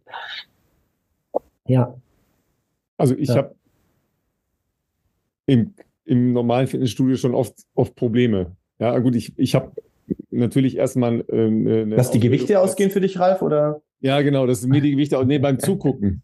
beim Zugucken. So. Also äh, ich bin dann immer geneigt, dass ich finde es so, das übergriffig, mh. ja. Letztlich ist es ja, übergriffig, ja. aber Gut, ich habe eine, eine äh, Sporthochschulausbildung, ich habe eine Trainerausbildung als, äh, als Leichtathlet. Äh, ich habe das ja mal erzählt, ich war ähm, bei einer Ausbildung mit, äh, mit Rolf Milser, also einem äh, mhm. Gewichtheber. Ja, äh, das ist halt fantastisch, wie, äh, wie großartig die Krafttraining halt auch lehren ja, und, und verstehbar machen und dann eben äh, eine hohe Effizienz äh, erzielen. Wenn ich in einem ähm, normalen Studio bin, da, da sehe ich halt sehr viel auch von, von den Trainern halt angeleitet, wo ich denke, okay, Leute, ihr werdet heute Abend Schmerzen haben und zwar äh, schlimme Schmerzen und das wird nicht dazu führen, dass euch ähm, anschließend vom Kraftniveau her besser gehen wird. Mhm. Ja. Äh, weil das ist, glaube ich, ein, ein Riesenproblem. Qualitativ gutes Angebot für ein Krafttraining als Basis für. Ausdauersport überhaupt zu finden. Absolut. Wo, wobei ich, äh, wenn ich so auf Social Media mir so äh, den einen oder anderen da anschaue, äh, ich schon sagen muss, dass gerade in der Triathlon-Szene sich da sehr, sehr viel getan hat äh, und da auch viel Wissen drin steckt. Mhm. Ähm, ich sage, das ist nur mein Bauchgefühl, wenn ich den Läufer so als den Nimbus des Ausdauerläufers, weiß ich nicht, ob der so einen Zugang zum Krafttraining hat wie beispielsweise der Triathlet, weil der durch das Radfahren natürlich schon auch über Kraft nachdenken muss und es eine Disziplin Schwimmen gibt, die ne? ja Schwimmen natürlich auch klar. Mhm. Äh, und im Schwimmen macht man das Krafttraining eher schon äh, auch aus präventiver Sicht, ähm, mhm. weil sonst gibt es Schulterproblemchen äh, oder Knieproblemchen. Äh, also da steckt schon viel Wissen drin und ich glaube, aus der Szene kann man viel lernen. Da kann der reine Läufer relativ viel lernen, würde ich schon sagen. Ich selber hätte auch den Zugang eher dazu, dass man sagt, okay, man geht von dem apparativen Training weg und geht halt tatsächlich Richtung Langhantel oder Kurzhantel. Mhm. Also Langhantel wäre mir lieber, weil das, das hat noch andere Effekte, ähm, aber spielt vielleicht für die Thematik jetzt nicht so die Rolle. Ich glaube, die Message ist klar, dass man wirklich für das Beinkrafttraining, insbesondere das Beinkrafttraining, ähm, vielleicht doch mehr Gedanken investieren sollte, als jetzt über den super, äh, super tollen Laufschuh, der sicherlich auch Sinn macht. Aber die drei bis äh, vier Prozent, die Meta-Analysen zeigen sogar höhere Daten äh, in der Laufökonomie, kriege ich halt durch ein, insbesondere durch ein Krafttraining hin. Und das äh, ist so, ja. Also da würde ich jetzt ja sagen, also beides machen. Ne? Ah, ja, ja, natürlich, natürlich, klar. Also, Aber, äh, hm. ja, genau. Also was, was äh, total interessant mit dem Krafttraining und ich glaube, dass das vielleicht auch ähm, also haben wir schon auch auch ähm, in den letzten Jahren deutlich mehr gemacht als das klassische, Sie haben es gesagt, äh, Leichtathletik, wie man das so lernt, bisschen Zirkeltraining, bisschen äh, Stabi und sowas. Das hat sich natürlich bei mir äh, in den letzten Jahren schon weiterentwickelt. Ich glaube, man hätte da noch einen größeren Fokus auf dieses Maximalkraft ähm, legen können, gerade auch in Verbindung äh, jetzt mit den äh, jüngsten Schuhentwicklungen der letzten Jahre, was, was Carbon-Schuhe anbelangt. Ähm, ich wollte noch auf einen anderen Punkt abheben, den ich, ähm, den ich spannend fand, weil wir es vorher nochmal, oder Sie viel erzählt haben zum Thema Zone 2 und, und generell und Gewichtung im, im, im Wochenplan ähm, oder auch im Gesamtumfeld. Äh, ich habe die letzten Jahre meiner Karriere nochmal einen Trainerwechsel vollzogen ähm, und da wurde nochmal deutlich, einfach Training anders äh, wie soll ich sagen, gewichtet. Für mich, wie ich es davor kannte in Regensburg, war ganz lange bei Kurt Ring, auch sicherlich in Deutschland einer der erfolgreichsten Trainer, lange Historie, viele Leute auch zu Olympischen Spielen etc. gebracht. Aber was interessant war, war dann der Wechsel zu Renato Canova, der natürlich auch ja Trainerlegende ist, ganz viele äh, Afrikaner trainiert hat, Sondre Moen äh, als Norweger zu Europarekord und so weiter. Und der war ähm, der war der Meinung, ähm, als wir dann gesagt haben, okay, ging es dann damals noch zu versuchen, nach Tokio zu kommen, äh, über einen Marathon, hat gesagt, also was, was wir machen im Training, das war für mich zur damaligen Zeit sehr anders, ähm, weil wir hatten eine sehr viel kleinere Range an, ähm, ähm, wie soll ich sagen, Intensität. In Ringsburg war es so, dass wir auch zu einem Zeitpunkt X vor einem Marathon durchaus auch mal richtig schnelle Einheiten noch gemacht haben, ähm, die weit weg waren von dem Marathontempo. Bei Renato war es so, der äh, hat eigentlich gesagt, nee, pass auf, ähm, wir brauchen jetzt keine 400er machen in, äh, was weiß ich, 64, 62 oder irgendwas, äh, nur damit du denkst, äh, egomäßig, das ist jetzt geil oder so. Ähm, er war der Meinung, das bringt ihm jetzt nicht so viel. Dein Ziel ist, einen Marathon zu laufen. Wir definieren mal bei dir zwei Stunden zehn, was bei mir da auch lange noch ein Ziel war. Ähm, das ist 305 auf den Kilometer. Und die Trainingsinhalte, die ich dir gebe, ähm, die werden irgendwo 95 bis 105 Prozent von unserer Zielzeit stattfinden, sozusagen. Und was er aber gemacht hat, dadurch, dass wir dann quasi eigentlich Intensität ein bisschen zurückgenommen haben. Das klingt jetzt erstmal krass äh, für mhm. vielleicht viele, die jetzt mhm. zuhören, 305, aber letzten Endes für uns war es halt, das ist jetzt kein super crazy Tempo, logischerweise muss man das ja 42 Mal im besten Falle hintereinander laufen können. Ähm, er hat die äh, Umfänge in diesen Bereichen drastisch erhöht. Mhm. Und er hat äh, das Training, die, die Zone, also wirklich Zone 1, ähm, ähm, äh, also, oder nicht, ja, es ist alles am Ende ist es Zone 1, aber er hat trotzdem einen großen Wert darauf gelegt, dass die Zwischentage ruhig gelaufen werden, weil mhm. am Ende ist das so mit einem gewissen Fitnessgrad und wenn man irgendwie 20 Jahre Hochleistungssport gemacht hat, dann ist es ja so, weil brauche ich Ihnen nicht erzählen, aber eine 345, das joggt man auch im Zweifelsfall oder eine 330 ist jetzt dann schon ein bisschen flotter und so klar, das, weil mhm. man kann das auch an einem Zwischentag machen. Aber er hat gesagt, mhm.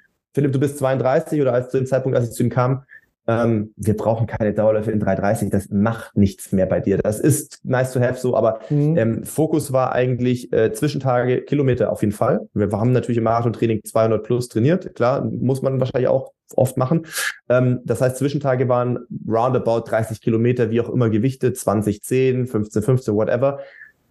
Äh, Vierer Schnitt meistens plus minus mhm. was sehr ruhig war. Da hatte ich eine mhm. Herzfrequenz im Schnitt vielleicht von 130, 135, mhm. je nachdem es so eine Höhe war oder nicht. Mhm. Aber die Workout-Tage, und die waren ihm wichtig, Wochentage waren ihm komplett egal. Er hat ja nur mit Profis gearbeitet. Jeder dritte Tag war eigentlich ein, ein in wie auch immer gearteter Workout-Tag. Entweder mhm. Marathon-spezifischer Longrun, genau. Intervalle und Intervalle auf der Bahn auch 20 Kilometer teilweise und sowas. Also 5 mal 2000, dann vielleicht noch, was weiß ich, 15 mal 16, äh, 600 oder so. Und interessanter Effekt war, Sommer 2021. Ich war fünf Wochen mit ihm in Sestriere in der Höhe. Das ist so auf 2000 Meter. Er wohnt bei Turin. Und das war der erste große Block äh, Richtung Berlin-Marathon-Vorbereitung. Und in dieser Phase haben wir wirklich, ich glaube, es war knapp über 1000 Kilometer in den fünf Wochen durchziehen können. Das war gut. Mhm. Wetter war super. Mhm. Und wir haben auch ähm, äh, intensive Einheiten gemacht, die aber ganz selten schneller waren als Dreier, Dreier-Schnitt, sage ich jetzt mal. Mhm. Ähm, muss natürlich sagen, klar, Dreierschnitt auf 2000 ist auch nochmal was anderes, als wenn man es jetzt im Flachland mhm. macht, so vom, vom mhm. Reiz. Mhm. Aber interessanter Effekt war, und das wollte ich jetzt äh, wissen, wie Sie das auch einschätzen, ähm, ich habe das, also diese veränderte, das war dann das zweite Jahr, wo ich mit ihm zusammengearbeitet habe, solches Training hat für mich trotzdem auch sich sehr stark auf Unterdistanzen bemerkbar gemacht. Wir sind unmittelbar danach für ein kleines Testrennen ähm, aus Sestriere nach Hause, Regensburg, dann Regensburg, Berlin. Da waren Straßenzehner, die Adidas Runner City Night ist immer letztes Juli-Wochenende, äh, waren wie halt Ende Juli ist, war schon warm, äh, war abends. Ähm, und ich glaube, ich habe mich selten so gut gefühlt äh, bei einem Zehner, jetzt äh, nach meiner Bahnkarriere, sagen wir mhm. mal. Ähm, mhm. Und bin da äh, irgendwie 28, 49 gelaufen, sechs Kilometer von vorne, also wo dann schon klar war, ich werde das Rennen gewinnen und dachte mir, wow, das ist jetzt ja schon eher, was ist das, äh, 252 oder sowas. Das mhm. ist ja schon, hat mit meinem Marathon-Tempo gar nichts mehr zu tun. Und mhm. dieses Tempo habe ich in fünf Wochen in der Höhe niemals ja, berührt. Ja, ja. Und ich habe trotzdem gesagt, ey, ich habe eine Range auch unten trotzdem und eine Stärke, so hat sich eigentlich angefühlt. Klar, man läuft in den Bergen auch sicherlich ein bisschen mehr äh, Höhenmeter und so. Wie, wie, wie würden Sie das einschätzen aus, auf, mhm. auf Basis der Erkenntnisse, die Sie jetzt auch haben oder den Zugang, den Sie dazu haben? Ja, genau. Also äh, alle Phänomene kann ich nicht beantworten, aber es gibt ein paar ähm, jetzt Hinweise gerade aus dem Bericht, da will ich schon sagen. Also selbst ein, ein richtig guter Läufer braucht nach einer ordentlichen Intervalleinheit, der braucht schon seine, je nachdem, ein bis zwei Tage, bis er das verdaut hat. Ne? Mhm. Also Muskelprotein muss umgebaut, aufgebaut werden, die Speicher müssen voll werden, man muss sich auch mental da davon auch nochmal ein bisschen äh, distanzieren, äh, das Nervensystem muss, muss sich rekalibrieren, also es braucht schon seine Zeit. Äh, ich, ich sag zu solchen Einheiten, das sind die Key Elements, das sind die, die letzten Endes, wenn man den Motor quasi so ein bisschen vergrößert ne, oder ausbaut, das sind die Einheiten. Und die mhm. Einheiten dazwischen, und das ist das Interessante, und das scheinen zum Beispiel auch die Norweger, glaube ich, eher zu machen. Und wird auch immer mal wieder berichtet, dass die Zwischen-Key-Element-Einheiten, wenn man die so, so bezeichnen möchte, die sind sehr niedrig intensiv. Mhm. Ähm, und die führen auch bei einem guten Läufer dazu, dass der sich in der Trainingseinheit auch regeneriert, beziehungsweise oder andersrum formuliert, ja nicht zusätzlich den Körper so belastet, als dass das nochmal eine Einheit wäre, von der mhm. ich mich entlasten muss, äh, ja, äh, oder regenerieren muss. Das heißt, man, wenn man dann auch noch clever in den Einheiten dann auch noch trinkt und äh, vielleicht den einen oder anderen Gel zu sich nimmt, dann hat man auch keine Prima. wirklichen Verlust, keine wirklichen Verluste da, äh, da dazwischen. Und das erkennen wir schon, dass gerade diese langen Einheiten, die werden eher, ich sag's jetzt mal hart formuliert, die werden lummeliger, die werden mhm. langsamer. Und das kann ich auch nur empfehlen, die langen Einheiten fast eher ein Daddeltempo zu machen. Ähm, einfach deswegen, ich habe keine wirkliche noch zusätzliche Belastung da dazu. Das ist das eine, also das vermute ich, äh, würde ich jetzt völlig unterstreichen, würde ich, wenn mich jetzt jemand fragt, würde ich das genauso machen. Mhm. Wo ich vorsichtig wäre, auch wenn ich äh, sehr, sehr viel im Bereich High Intensity, also wirklich im hohen Intensitätsbereich geforscht habe, Sportler oder gerade Läufer, gerade im Höhentraining, die berichten manchmal, die haben so einen saloppen Satz, die sagen, boah, heute habe ich mich weggeflext. Ganz ähm, gefährlich. Das, also ja, ja, bin gespannt, was Sie sagen. Ein, das ist ein Begriff, der mhm. ist ja biochemisch, psychologisch hochspannend. Was mhm. heißt das denn eigentlich? Ich mhm. weiß, mhm. weiß ich nicht. was ich aber weiß, ist, wenn ein Sportler am nächsten Tag, boah, ich habe mich gestern weggeflext, dann weiß ich, der ist tatsächlich in dem Krisenmodus. Mhm. Ähm, Krisenmodus dahingehend, ob der in dem Trainingslager nochmal im Prinzip zurückkommt und sich also ob man den dann nochmal so hoch belasten kann, weiß ich nicht. Aber ja. es scheint ja so zu sein, dass in dem Training offensichtlich dieses Wegflexen durch, äh, sagen wir mal, eher niedrigere Intensitäten im Intervalltraining vermieden wurde. Ja. Und gerade beim Marathon muss ich ja nicht flexen. Ich muss ja nicht in den V, also in den sehr, sehr hohen maximalen Sauerstoffaufnahmebereich. Ich muss ja eher in die Ökonomisierung kommen. Und in die Ökonomisierung komme ich dann, wenn ich halt mehr Kilometer in, in etwa der Race Pace, also der Laufgeschwindigkeit dann genau. nachher trainiere. Also da sind zwei Faktoren dazugekommen. Mhm. Also ich sage jetzt mal einen nicht konservativ, ein cleveres Training dahingehend, dass ich dieses Wegflexen und gerade die Höhe ist kritisch. Ja. Ähm, da fangen dann die Sportler noch an, so, so doofe Sachen zu machen. Ah, ich habe noch ein Kilo zu viel auf der Rippe, ich möchte, ah, jetzt, ja. okay, okay. möchte jetzt trocken mhm. werden, weißt du? Ja. So, ich, dann fangen, fangen sie noch mit Diäten und so an und streichen das ein oder andere und dann sehen sie der, den Hungerhaken auf der anderen Seite, oh, der macht das, das und dann, dann, dann kommt man in so einen Strudel rein gepaart mit einer hohen Intensität. Äh, Gott sei Dank war das Wetter offensichtlich gut. Wenn das Wetter dann noch schlecht wird, ähm, dann ist das ja auch nochmal so eine Sache. Also das ist dann mental erstmal ein Problem und na, also da kamen dann offensichtlich mehrere Sachen zusammen und mein Eindruck ist schon, dieses, diese super hohen Intensitäten, die kann man mal machen, sind aber für manche Sportarten, insbesondere für den Marathonlauf, nicht zwingend notwendig, würde ich sagen. Wenn ich jetzt. Eisschnellläufer bin, ne, so mhm. 1000 Meter, der muss schon auch mal Vollgas geben. Hm, das muss jetzt ein Marathoni nicht unbedingt. Richtig. Dann, ähm, weil wir ja immer wieder ne, Norweger sehr stark halt auch äh, zitieren, äh, natürlich auch in äh, populärer äh, Literatur, aber natürlich auch in, äh, in der wissenschaftlichen Betrachtung äh, sehr intensiv geschaut wird, was machen die da eigentlich? Mhm. Das reicht ja mhm. von das ähm, Hype-Thema, Grenz, ja. ja mhm. grenzenloser Bewunderung bis zu grenzenloser äh, Skepsis. Ja, da ist ja ähm, die Bandbreite komplett ausgefüllt, ja. Ähm, was auf jeden Fall ja von denen halt auch erzählt und vermittelt wurde, waren diese Double Threshold Days, ja. Mhm. mhm. Ich erinnere mich, Philipp, äh, du hast es auch gemacht, ja. Renato hat das auch ab und an gemacht ja, äh, bei ihm Du hattest viel Ehrfurcht schon, wenn du die Trainingsplan gesehen hast davor, ja.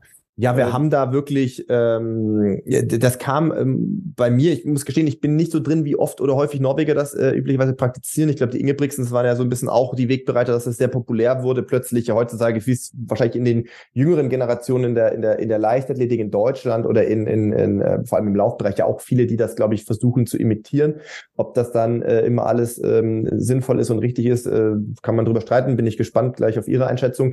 Äh, vielleicht nur ganz kurz anschließend, Renato kann Canova hat das auch äh, gemacht. Ähm, Nee, mich würde ganz kurz interessieren, wie sah das im Speziellen aus? Einfach mal so ein Beispiel. Das genau, das, das war immer der gleiche Ablauf. Also zumindest, es ging immer los, ganz kurzes Warm-up, haben wir sowohl in Kenia gemacht als auch im Flachland. Ähm, ganz kurzes Warm-up, zwei, drei Kilometer einjoggen, äh, Schuhe wechseln, äh, meistens ja dann logischerweise heutzutage mit Carbonschuhen. Dann immer zehn Kilometer als Vorbelastung 320 mhm. Tempo, sollte auch wirklich 320 sein und idealerweise äh, on, on point. Dann fünf Minuten Pause. Mhm. Vormittag war dann als äh, äh, Add-on immer ein schnellerer Tempo-Dauerlauf. Äh, der reichte von äh, manchmal nur acht Kilometer je nach Tempo äh, über, ich habe hier zu Hause in Regensburg auch schon progressive 15 Kilometer draufgesetzt, wo wir angefangen 305, 305, 255 für die jeweiligen Fünferabschnitte. Mhm, mhm. ähm, dann natürlich Maximierung der Regeneration dazwischen, meistens eine Einheit sehr früh, die andere am Abend, dazwischen viel essen und schlafen, trinken und so weiter. Nachmittag genau das gleiche oder Abend zwei Kilometer einlaufen, drei Kilometer, ähm, zehn Kilometer 320. Und dann die, die zweite Session war immer ein bisschen abhängig davon, was wie weit wir noch weg sind von einem großen Wettkampf oder ähm, was ähm, ja was was der Fokus war. Ich habe hier zu Hause, habe auf YouTube die beiden Videos ja online, wo wir das damals gefilmt haben im Sommer 2021. Da waren es damals noch 10 mal 600 in einem verhältnismäßig für ihn hohen Tempo. Also nicht hoch, aber zwei, es war 245er Pace. Ich glaube 1,39 ist ist 1,39. 66, 1,39, genau, 1,39 auf 600. Äh, das ist ja ein bisschen außerhalb seiner üblichen Range, wie gesagt, wenn man von 305 plus minus äh, äh, plus minus rechnen, haben aber in Kenia auch schon gemacht, statt dieser Einheit 10 mal ein Kilometer, äh, also mhm. 10 mal 1000 in mhm. vielleicht dann 255er Tempo, mhm. also auch eher am unteren Ende sozusagen. Mhm. mhm. Ähm, Gab es alles schon, manchmal 5 mal 2000, aber es mhm. kam auch ein Gesamtvolumen dadurch zustande ähm, von eben roundabout 40 bis 50 Kilometer auf den Tag. Also mhm. sowohl umfangstechnisch ein großer Tag, ähm, auch für Marathonläufer. Das ist jetzt nicht so üblich, dass ich häufig äh, über 40 Kilometer Umfang habe und ein ganz großer Anteil davon ähm, in einem ja Minimum Zone 2, wenn nicht äh, vielleicht sogar dann Zone 3 Bereich wahrscheinlich. Mhm. Wie viel Zeit war zwischen der ersten und zweiten? Ähm, äh, in der Regel würde ich sagen, Workout-Ende am Vormittag. Ähm, gut, Kenia ist ja sowieso noch mal früher ja, halb neun, neun und nächste Einheit versucht so spät wie möglich. Da muss man ein bisschen aufpassen, Sonnenuntergang. Ich sag mal fünf, sechs Beginn. Mhm, okay. Ja, also äh, Double Threshold ist auch so ein Buzzword momentan. Ja. Ähm, wenn man in die ganz alte klassische, äh, äh, zum Beispiel Kanu-Trainingswissenschaft schaut, dann haben die das schon vor 30, 40 Jahren. Mhm. Also das ist jetzt nichts Neues jetzt in dem Sinn. Ähm, was macht, also welchen Effekt hat das? Ich wäre jetzt erstmal vorsichtig, diejenigen, die zuhören, äh, zu überlegen, ob das jetzt für einen selber was ist. Ne? Unbedingt, das, unbedingt. Das muss man, das ist jetzt nicht die super Geheimwaffe für den viermal, äh, viermal die Woche Läufer, fünfmal. Ja. Definitiv nicht, sondern eher für denjenigen, der irgendwann mal an die Grenze kommt, zu sagen, okay, was kann ich jetzt noch quasi an Intensität oben drauf packen, was mich aber nicht in diesen äh, ich bin jetzt weggeflext Modus äh, äh, bringt. So und da ist natürlich erstmal eine eine sehr umfangreiche Einheit wie 40 Kilometer erstmal zu teilen, erstmal mhm. clever, weil ich kann äh, die Flüssigkeit wieder auffüllen, ich kann mich ernähren, ich kann mich erholen, ich kann physiotherapeutisch das eine oder andere Bewegchen äh, nochmal durchgehen. Es ist auch psychologisch, mental viel besser verdaubarer. Also erstmal die Trennung ähm, dieser Umfänge äh, ist in dem Fall, wenn ich schon im, im Grenzbereich meines eh schon Umfangs bin, erstmal clever. Das mal vielleicht vorweg gesagt. Dann über die Intensitäten äh, unter uns, das werden wir nie rausgefiltert bekommen, ob die eine mhm. Intensität besser ist ja. als die andere. Das ist, ähm, das hängt auch vom Typen ab. Ähm, was ich auf gar keinen Fall machen würde, ist zu sagen, ah, die Ingebrigtsens machen so, jetzt probiere ich das auch mal. Das geht ja. garantiert in die Hose. Das ist einfach so was Norwegen, glaube ich, zwei Effekte hat, die wir von unserer Mentalität her nicht so gewohnt sind. Ähm, sie haben einen, einen Hang aktuell dazu, viele Informationen zu sammeln. Ne? Also die machen viel mit Technologie, gucken, welche, äh, welche technischen Gimmicks geben mir primär erstmal Informationen, um zu entscheiden, mache ich jetzt eine Trainingseinheit länger, kürzer, schneller oder anders oder lasse ich es letzten Endes. Und da, das ist schon mal ähm, sage ich mal, anders als bei uns, würde ich, so im, Weiten, so wenn ich das so auch so im, im, Top-Bereich mir das anschaue, dass das eine und dann das andere ist zumindest mein Eindruck, dass sie diese Zwischeneinheiten doch sehr, sehr bewusst, sehr niedrig intensiv belassen.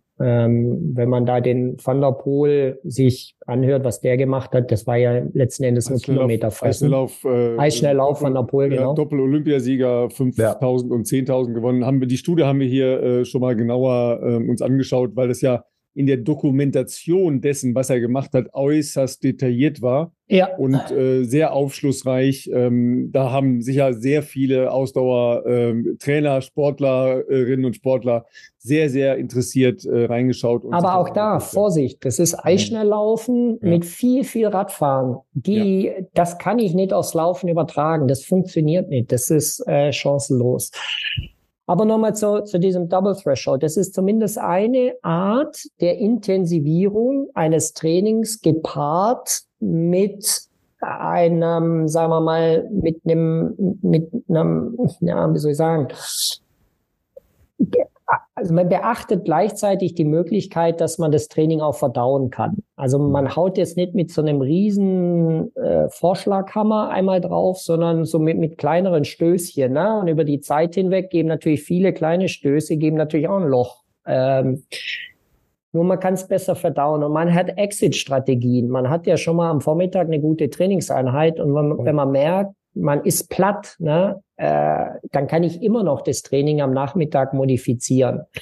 Wenn ich aber, das muss man ja auch mental, wenn ich dann vor mir hätte, oh, die nächste Einheit ist 30, 35 Kilometer lang und nach der Hälfte merke ich, oh, das geht nicht gut, das macht ja mental mit einem was. Und wenn ich viele solcher schlecht konzipierten Trainingseinheiten habe, dann bin ich irgendwann mal platt und mürbe und müde und komme in einen anderen Studie rein, den ich ja an der Stelle gar nicht haben möchte.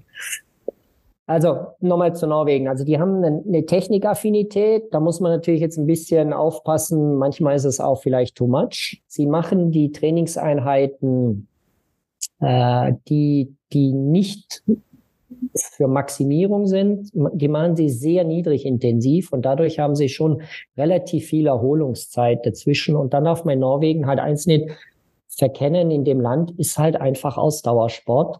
Ist wie bei uns Fußball so in ungefähr. Ne? Das ist, äh, du bist da jemand, du, du bist in der Community, ähm, die leben Ausdauer auch in ihrem Alltag. Das ist eine andere, eine andere Grundmentalität. Und ich weiß nicht, ob wir die auf unser, äh, auf unser grunddeutsche ähm, Trainingsphilosophien immer so ohne weiteres anpassen können. Was aber der Fall ist, und das finde ich gut, ein Trainerwechsel ist häufig nicht immer schlecht, weil wenn ich eins in der Biologie weiß, ist Variation eine, ein ganz, ganz starker Hebel. Ähm, also immer wenn was variiert, ist das meistens nicht schlecht. Oder wenn was, wir würden heute sagen, divers ist, ne? Ja. Äh, ähm, ist, ist es primär erstmal nicht schlecht, weil es wiederum andere Strukturen vielleicht äh, ansteuert, die wir vielleicht auch noch gar nicht kennen oder noch gar nicht so richtig, ähm, ähm, ja, vielleicht auch zu nutzen wissen.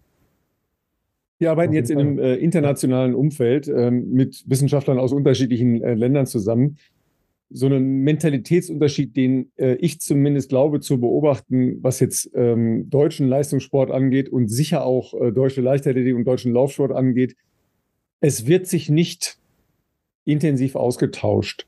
Ja, vielleicht mhm. ist ein kleiner Paradigmenwechsel, ja. ähm, sagen wir, auf dem Weg, aber es ist maximal auf dem Weg. Sicher noch nicht wie in Norwegen, wo es halt einfach strukturell anders angelegt ist. Es gibt ein, äh, ein Symposium der besten Trainer, der besten Sportarten, die sich permanent unter der ähm, Ägide des Nationalen Olympischen Komitees austauschen, also auch qual qualitativ austauschen. In Deutschland habe ich das Gefühl, dass man gerne das, was man glaubt zu wissen, für sich behält. Ja, das ist äh, definitiv so. Also ich habe ja eine lange Zeit in Schweden, in Östersund, äh, in einem Forschungszentrum verbracht. Da sind 80 Prozent aller Skilangläufer sind in, mhm. also der skandinavischen Skilangläufer sind im Prinzip in Östersund, weil da sind gute Bedingungen, äh, man hat tolles Umfeld und da haben sich auch Trainingsgruppen so ein Stück weit etabliert. Und was mir aufgefallen ist, ist, in dem Moment, wenn eine neue Publikation rauskam, ähm, dann wurde die sofort diskutiert. können wir was ändern, können wir was machen, hm, wie können wir das Wissen nutzen. Und selbst wenn die Studie vielleicht ein Stück weit underpowered war, also im Sinne von, na, die Aussagekraft jetzt so richtig, ne, man hat immer Elemente daraus übernommen und versucht, in den Trainingsprozess einfließen zu lassen. Und gefühlt ist das nicht der Spirit, den ich manchmal in Deutsch oder den vermisse ich manchmal. Das liegt vielleicht daran, dass manche Trainer ähm, jetzt vielleicht auch nicht dem Englisch mächtig sind, also dass sie dem, den internationalen Publikationen auch folgen können, dass sie auch die wesentlichen Informationen nicht extrahieren können. Ne? Wir versuchen jetzt im, im deutschen System mit Wissenschaftskoordinatoren dem so ein bisschen Herr zu werden, also dass wir da eine Schnittstelle haben. Aber der Trainer muss ja schlussendlich das dann äh, übernehmen und, und anwenden und auch eine gewisse Offenheit haben. Äh, und die vermisse ich tatsächlich manchmal. Ähm, auch wir sind auch sehr Laktat verliebt als Steuer, äh, äh, als, als, als Steuerungsparameter. Ich finde den auch okay und gut. Ich komme da damit klar, aber vielleicht gibt es auch mal andere Angehensweisen ein Stück weit. Und ähm, auch mit neuen Technologien. Wir sind äh, manchmal sehr, sehr stark. Ah, ist das reliabel? Ist das valide? Mm, aber selbst ein Gerät, was jetzt nicht hundertprozentig reliabel ist, ähm, aber doch uns die nötige Sicherheit irgendwie gibt, da steckt ja auch Information so ein, ein, Stück weit drin. Und wenn ich Deutschland charakterisieren will, dann muss ich sagen, es ist sehr häufig die dritte Nachkommastelle. ähm, und manchmal wird's auch einfach vielleicht eine Dezimale oder zwei weniger würden es vielleicht dann auch tun. Ähm, das ist auch ein bisschen, ja, empfinde ich auch manchmal so. Äh, jetzt kommt eine jüngere Generation, also alle unsere Studierenden, würde ich sagen, an, an vielen universitären Standorten müssen englische äh, Veröffentlichungen lesen, lernen, Informationen zu extrahieren sind leider, muss man dazu sagen, manchmal sehr praxisfern. Äh, mhm. Das ist tatsächlich so. Die Praxis schrumpft und schrumpft und schrumpft in Deutschland. Wir haben gerade in universitären Ausbildungen einen sehr starken Gesundheitsfokus. Das liegt halt daran, dass das sind mehr Forschungsgelder. Aber gerade die leistungssportlichen Standorte werden immer weniger. Äh, und dadurch, glaube ich, sind solche Formate wie Podcasts jetzt wie hier enorm wichtig, äh, weil sie auch helfen, gerade vielleicht auch mal Prozesse anzustoßen, ähm, die wir vielleicht im organisierten Sport mit so großen Tankern wie DOSB, mit Verbänden vielleicht nicht unbedingt hinbekommen. Dann lassen Sie uns doch noch, ähm, noch kurz auf das Thema, was wir vorher in unserem Vorlauf kurz angesprochen haben, äh, kommen, äh, weil das ja auch eines Ihrer ähm, Schwerpunkte ist. Ähm, wir sind jetzt in der kalten Jahreszeit. Ähm, muss ich in der kalten Jahreszeit mein Training anpassen? Und wie muss ich das an, anpassen, dass ich weiterhin vernünftig trainieren kann, wenn es anfängt draußen ähm, zu regnen, äh, wenn mhm. es in Richtung Minustemperaturen geht? Mhm. Äh, bis wohin macht es Sinn? Wann macht es keinen Sinn mehr? Mhm. Äh, wie, wie verhalte ich mich? Ja, also äh, jein. Es hängt vom, ein bisschen vom Typen ab. Also es scheint ja auch Läufer zu geben, die können ganz stumpf auch beim, beim tiefsten Hagel und Schneeschauer und Regenschauer laufen und da passiert irgendwie mit dem Immunsystem relativ wenig. Ähm, es ist aber so, die Ausdauersportler haben, dadurch, dass sie viel Luft hin und her ventilieren, ähm, das liegt so in etwa bei einer Badewanne, 1,5 Badewannen pro Minute, die an Luft hin und her ventiliert werden. Wow. Da kann man sich vorstellen, äh, da ist gerade insbesondere so der obere Atemwegstrakt, der ist da richtig am Kochen. Ne? Also da geht schon kalte Luft rein, wärmere raus, ne? hin und her.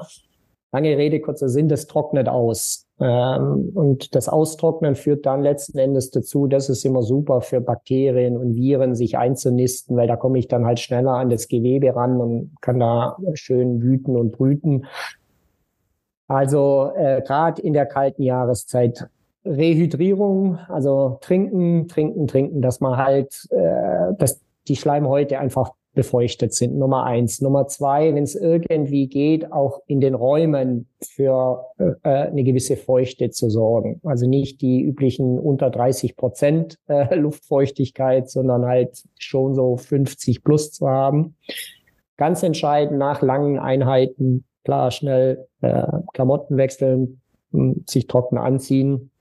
Und jetzt kommt's wahrscheinlich so die vier Stunden nach äh, einer Einheit, vier bis sechs Stunden, große Menschenansammlungen vermeiden. Also wenn es irgendwie geht, nicht im Hörsaal dann von dem Professor die Vorlesung sich anzuhören, sondern äh, wenn man hingeht, tatsächlich, ich bleib dabei, ich habe das vor zehn Jahren den Sportlern schon gesagt, 15, wenn sie in Flexdev im Trainingslager sind, super trainiert haben, einen Flieger einsteigen, zieht die Maske an ganz mhm. stumpf einfach die Maske anziehen. Gerade in dieser vulnerablen Phase danach, äh, weil man minimiert einfach ein ähm, bisschen, dass man sich halt mit irgendwas äh, ansteckt. Gut Hände waschen, wenn man es kann, irgendwie die Bahn vermeiden, äh, ähm, also diese Klassiker halt. Ähm, klamottenmäßig wundere ich mich manchmal über die Läufer. Jetzt bin ich sehr gespannt, was Sie sagen, weil Sie kennen das Intro noch nicht, aber da hatten Ralf und ich zuvor auch eine interessante Diskussion. Jetzt bin ich ja, sehr gespannt, was Sie sagen. Also ich wundere mich, warum die Tights getragen werden. Oh, nein! Jawohl, Dankeschön! Also das ist äh, thermoregulatorisch äh, dumm an und für sich, weil ähm, ich einen sofortigen Wärmeaustausch habe. Ne? Also ich, also, ich habe die Haut Entschuldigung, dass wir, dass wir jetzt gerade hier so ein bisschen, äh, Entschuldigung, dass wir jetzt gerade hier so ein bisschen eskalieren, weil es war exakt unser Thema. äh, ich, ich laufe relativ lange, ähm, also so alles, was sich über Null bewegt, sowieso in kurzen Hosen. Ähm, mhm. Aber sagen wir mal, der, der klassische Läufer ja auch aus der Leichtathletik heraus ähm, läuft ja auch gerne mit einer Tight, weil man so das Gefühl hat, man hat doch irgendwie was an und so eine, so eine kleine Wärmeschicht entsteht da vielleicht. Ich würde sagen, hm, ist das wirklich so, ist das messbar? Ich würde sagen, äh, wäre ich jetzt gespannt, ob das messbar wäre oder nicht. Ähm, aber es ist eigentlich kein Unterschied. Wobei, aber helfen Sie uns da sicher mit einer fachlichen Expertise. Ähm, kalte Temperaturen ja schon die Muskelarbeit beeinflussen, be, äh, sagen wir es mal erst positiv beeinflussen. Ja, also haben ja auch viele Untersuchungen gemacht. Also wenn ich laufe und ich möchte es, äh, ich möchte mich wohlfühlen, äh, dann klar. Also wer sich in der Tight wohlfühlt, soll die Tight tragen. Wer in der kurzen Hose läuft, soll die kurze Hose. Ich würde immer die Schlabberbuchs tragen, also irgendwas, mhm. was ähm, irgendwie lose ist. Ne? Eine lange lose Hose einfach deswegen, weil die am besten isoliert. Ähm, das zeigen die Thermodaten alle ähm, durch die Bank durch. Jetzt ist es so, das Kälteempfinden, was wir haben und das, was der Muskel innen drin sagt und fühlt, ist nicht immer gleich. Hm, ich bringe ein Beispiel. Wir haben äh, viele Untersuchungen mit Wärmesalben gemacht. Hm, das machen ja, da duftet es ja immer bei den Laufstarts, oh ja. Lauf, ja. duftet es immer. Das ist dem Muskel so wurscht egal, was, was das man Placebo, oder? Ist völlig egal. Es ja. kommt im Muskel nicht an. Mhm. Ähm, also auch wenn du die härtesten Wärmesalben nimmst, das interessiert den Muskel überhaupt nicht. Dahingehend, dass es gar keine Leistungsförderung äh, äh, gibt. Wenn ich jetzt, die Untersuchung haben wir nie richtig gemacht, aber würde ich vermuten, wenn ich jetzt sehr lange ne, so meinen Longjob mache und der Muskel so richtig schön abgekühlt ist, dann habe ich natürlich eine Blutflussreduktion, äh, äh, weil das, äh, der Körper hat die Tendenz dann dazu, das warme Blut zu zentralisieren, also im Körper, äh, in die Körpermitte zu transportieren. Mhm. Und das fehlt natürlich dem Muskel. Da würde ich weniger, ob das jetzt einen Trainingseffekt hat, ja oder nein, ich würde eher in die Richtung Verletzungsprophylaxe dann argumentieren ja. und sagen, naja, wenn du so einen völlig überkühlten Muskel hast, der so äh, platt äh, und müde ist, wenn du dann irgendwie stolperst oder ein Abbremsmanöver oder irgendwas hast, halt den Muskel lieber warm äh, an der Stelle. Wenn das aber einer mit dem schon seit Jahrzehnten klarkommt, hey, geht in der kurzen Hose. Also ich bin da, bin da relativ ähm, ähm, äh, emotionslos. Wobei, wenn mich jemand fragt, tight, kurze Hose oder lange, lockere Hose, dann trumpft immer die lange, lockere Hose, einfach deswegen, weil sie warm hält. Ne? Wettkampfsituation ist was anderes. Eine Wettkampfsituation, Da habe ich schon einen anderen Blutfluss. Ich bin emotional anders am Start.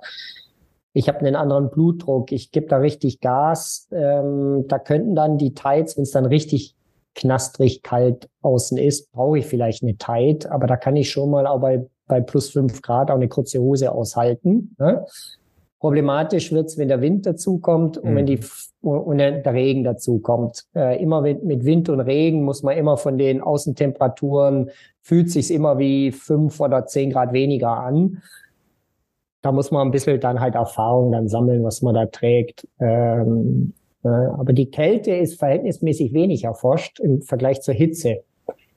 Ähm, also wie passe ich mich so in, in warmen Umgebungsbedingungen an? Ähm, das ist besser erforscht. Die, das Kühle, also was würde das mit einem machen, wenn ich jetzt über Monate hinweg in der kurzen Hose trainiert? Das ist ja so ein bisschen die Frage. Mhm. Könnte ich jetzt keine seriöse Antwort drauf geben. Ja. Ich erinnere mich an eine Studie, die ist allerdings auch schon ein bisschen älter und zwar äh, Vorkühlung vor einer Ausdauerbelastung. Mhm. Ne? Also mhm. den Körper mhm. nach einem Warm-up bewusst nochmal kühlen, ja, mhm. also richtig runterkühlen. Mhm. Quintessenz, äh, erhöhte Ausdauerleistungsfähigkeit. Mhm. Ja, kennen Sie das oder? Ja, also das, das hängt ja. von der dann zu erwartenden Außentemperatur ein bisschen ab. Ne? Also Klassiker, wenn ich jetzt die 5000 Meter bei 35 plus äh, Außentemperatur habe, in so einem schönen Stadion, wo es so richtig reinkesselt, der Startzeit 16 Uhr, genau. Ja, genau, schön reflektiert und man die Möglichkeit hat, tatsächlich nach dem Warm-up äh, in so ein kühles Wasserbad, also wirklich Ganzkörper äh, zu gehen. Das wird sicherlich leistungsfördernd sein, weil man ins, insgesamt einfach diese äh, von der Thermoregulation her mit einem niedrigeren Niveau startet, ne, bis man dann quasi überhitzt. Mhm. Ich würde sagen, bis auf 5000 Meter, das sind 15 Minuten. Ah, bei 10 aller spätestens würde ich sagen, jo, das wird, wird man messen können ähm, bei fünf oder bei, bei 1500. Ähm, die Daten gibt's dann eher im Radfahren. Ähm, die zeigen das ja, das hilft. Ähm, ja, also Pre-Cooling, so nennt sich das. Mhm. Ähm, gibt's etliche Untersuchungen dazu, wenn man die Möglichkeit hat. Aber es, äh, so wie ich die Daten überblicke, muss es eher eine Ganzkörpergeschichte sein. Die Westen haben so einen temporären Effekt halt. Ne? Also schon mal gut wäre es, Schatten, eine Kühlweste dazu zu haben. Was es auch gibt, sind die Untersuchungen mit so Slush, ne, so Eis, äh, ge gecrushedem Eis, was man trinkt. Mhm. Auch da findet man äh, messbare Effekte. Und alles in Kombination ist ja schon mal eine Möglichkeit, wenn man kein Eisbad zur Verfügung hat. Kritischer bei den Sportarten, wie zum Beispiel Fußball, wo ich dann so Abbremsmanöver habe, wo so so richtig zur Sache geht dann nachher, mm, da würde ich, ähm, in manchen Stadien sind diese Kryokammern, ne, diese, mhm. äh, diese Kammern, wo es so richtig kalt wird. Da muss man dann irgendwann mal neuromuskulär dann nochmal vielleicht überlegen, uh, äh, vielleicht ist es dann doch eine Ecke zu kalt. Ähm, an der Stelle würde ich aktuell nicht so empfehlen. Gut, Fußball ähm, hat jetzt, glaube ich, aus unserer Gemeinde hier keiner am Wochenende so direkt ja. auf dem Schirm. also, ne, keiner will ich sagen, aber. Ne, Nein, aber das ne, wird gerade ja. in der Fußballszene auch äh, ganz häufig angewendet. Ah, okay. ähm, mhm. Das ist ja was anderes. Muss ich 1500 Meter Verhältnis mit einer niedrigen Intensität laufen mhm. oder mache ich Fußball Vollgas? Ne? Mhm. Äh, Brem ja. äh, Sprinten, Bremsen, Sprinten, Bremsen, Sprinten, Bremsen. Da macht ein Warm-up natürlich auch äh, macht schon Sinn und man macht das Warm-up nicht umsonst. Und wenn ich dann so eine Kühlphase dazwischen habe, ist es ja. eine andere Situation, wie wenn ich 1500 Meter gar nicht maximal laufe. Das fühlt sich zwar maximal an, aber ist ja noch weit entfernt vom Sprinten. Ja. Ähm, da habe ich diese Verletzungsproblematik vielleicht nicht. Ja, ja. Sehr spannend. Also, ach, Training kann man viel. Ich wollte gerade sagen, wir, wir, wir könnten wahrscheinlich noch direkt die zweite Folge mit, mit anhängen hier. Ähm, also Höhentraining, haben, dann Ernährung, das sind ja alles Themen, die so mit Intensität zusammenhängen. Total, ähm, ja. Da sind noch viele Faktoren da dabei, aber ich selber, wenn ich, wenn man nochmal das vielleicht zusammenfasst, äh, ich erkenne kein Best Practice Modell aktuell. Das mhm. Best Practice Modell, was ich sehe in der Literatur, sind hohe Anteil niedrig intensiven Trainings äh, und dann geht die Variation los, spätestens bei Zone 2 und 3. Ähm, und da geht dann wahrscheinlich sowas wie Trainingsphilosophie los. Der eine ist halt ein bisschen der Intensität zugeneigt, der andere eher dem Race Pace. Ähm, aber ich erkenne kein Best Practice. Auch das Polarisierte, was die Norweger verfolgen, wenn wir sehen, dann eher im, äh, äh, das sind sehr häufig, äh, leider die Erkenntnisse sind sehr häufig Einzelfallstudien mhm. von sehr, sehr erfolgreichen Sportlern. Und teilweise auch die Originalpublikation zu dem Polarized Training war ja nur eine, ein Monat Beobachtungszeitraum. Mhm. Also de facto nichts äh, im Verhältnis zu einem zu einer Saison oder mehrere Saisons. Ist ein Modell, kann man machen. Gucken, wenn es läuft, ist doch gut. Wenn es nicht läuft, geht man in das klassische Pyramidale zurück. Ist auch okay. Also Auf jeden äh, Fall. alles, alles super, super spannend und äh, ich bin äh, Großartig, ja. äh, froh, dass Sie sich so ausführlich Zeit genommen haben für uns. Ähm, ich bin ganz sicher, äh, dass es äh, einen Haufen Fragen aus der Community geben wird und, und äh, sicher auch ein paar Anmerkungen geben wird. Äh, und würde mir gerne offen halten, dass wir nochmal auf Sie zukommen können. Absolut. Äh, weil wir, wir, finden sicher auch noch, äh, noch weitere Bereiche, also ganz einfach, mit denen wir uns äh, dann wieder intensiv auseinandersetzen können. Wir, äh, herzlichen Dank, sehr, sehr spannend. Ja. Genau, äh, ich, ich schließe mich da natürlich an. Äh, vielen herzlichen Dank für, für Ihre Zeit und die äh, super äh, spannenden Ausführungen. Wir werden äh, in den Show Notes zu unserer Folge natürlich ähm, ihr, Sie sind ja auch auf den sozialen Medien aktiv, ähm, Ihr Insta-Profil verlinken sowie den Blog, den Sie betreiben, sportsandscience.de, sowohl die Website als auch, äh, da gibt es auch einen Insta-Auftritt, wenn ich das in der Vorrecherche richtig gesehen habe. Das werden wir alles verlinken. Genau. Also für diejenigen, cool. die da äh, tiefer schürfen möchten oder immer up-to-date bleiben möchten, können wir das nur äh, wärmstens ans Herz legen, äh, ein Abo dazulassen und sich da einzulesen. Ähm, nichtsdestotrotz, wenn ihr Fragen habt, ähm, schickt es sonst auch an uns. Wir versuchen das zu bündeln und kommen gegebenenfalls dann äh, nochmal auf Sie zu für irgendwie eine, eine Follow-up-Folge irgendwann in der Zukunft. Und äh, denke auch, da haben wir noch viele Themenbereiche noch nicht mal äh, noch nicht mal berührt wirklich. Also ähm, da können könnten auch wir natürlich äh, stundenlang weitersprechen.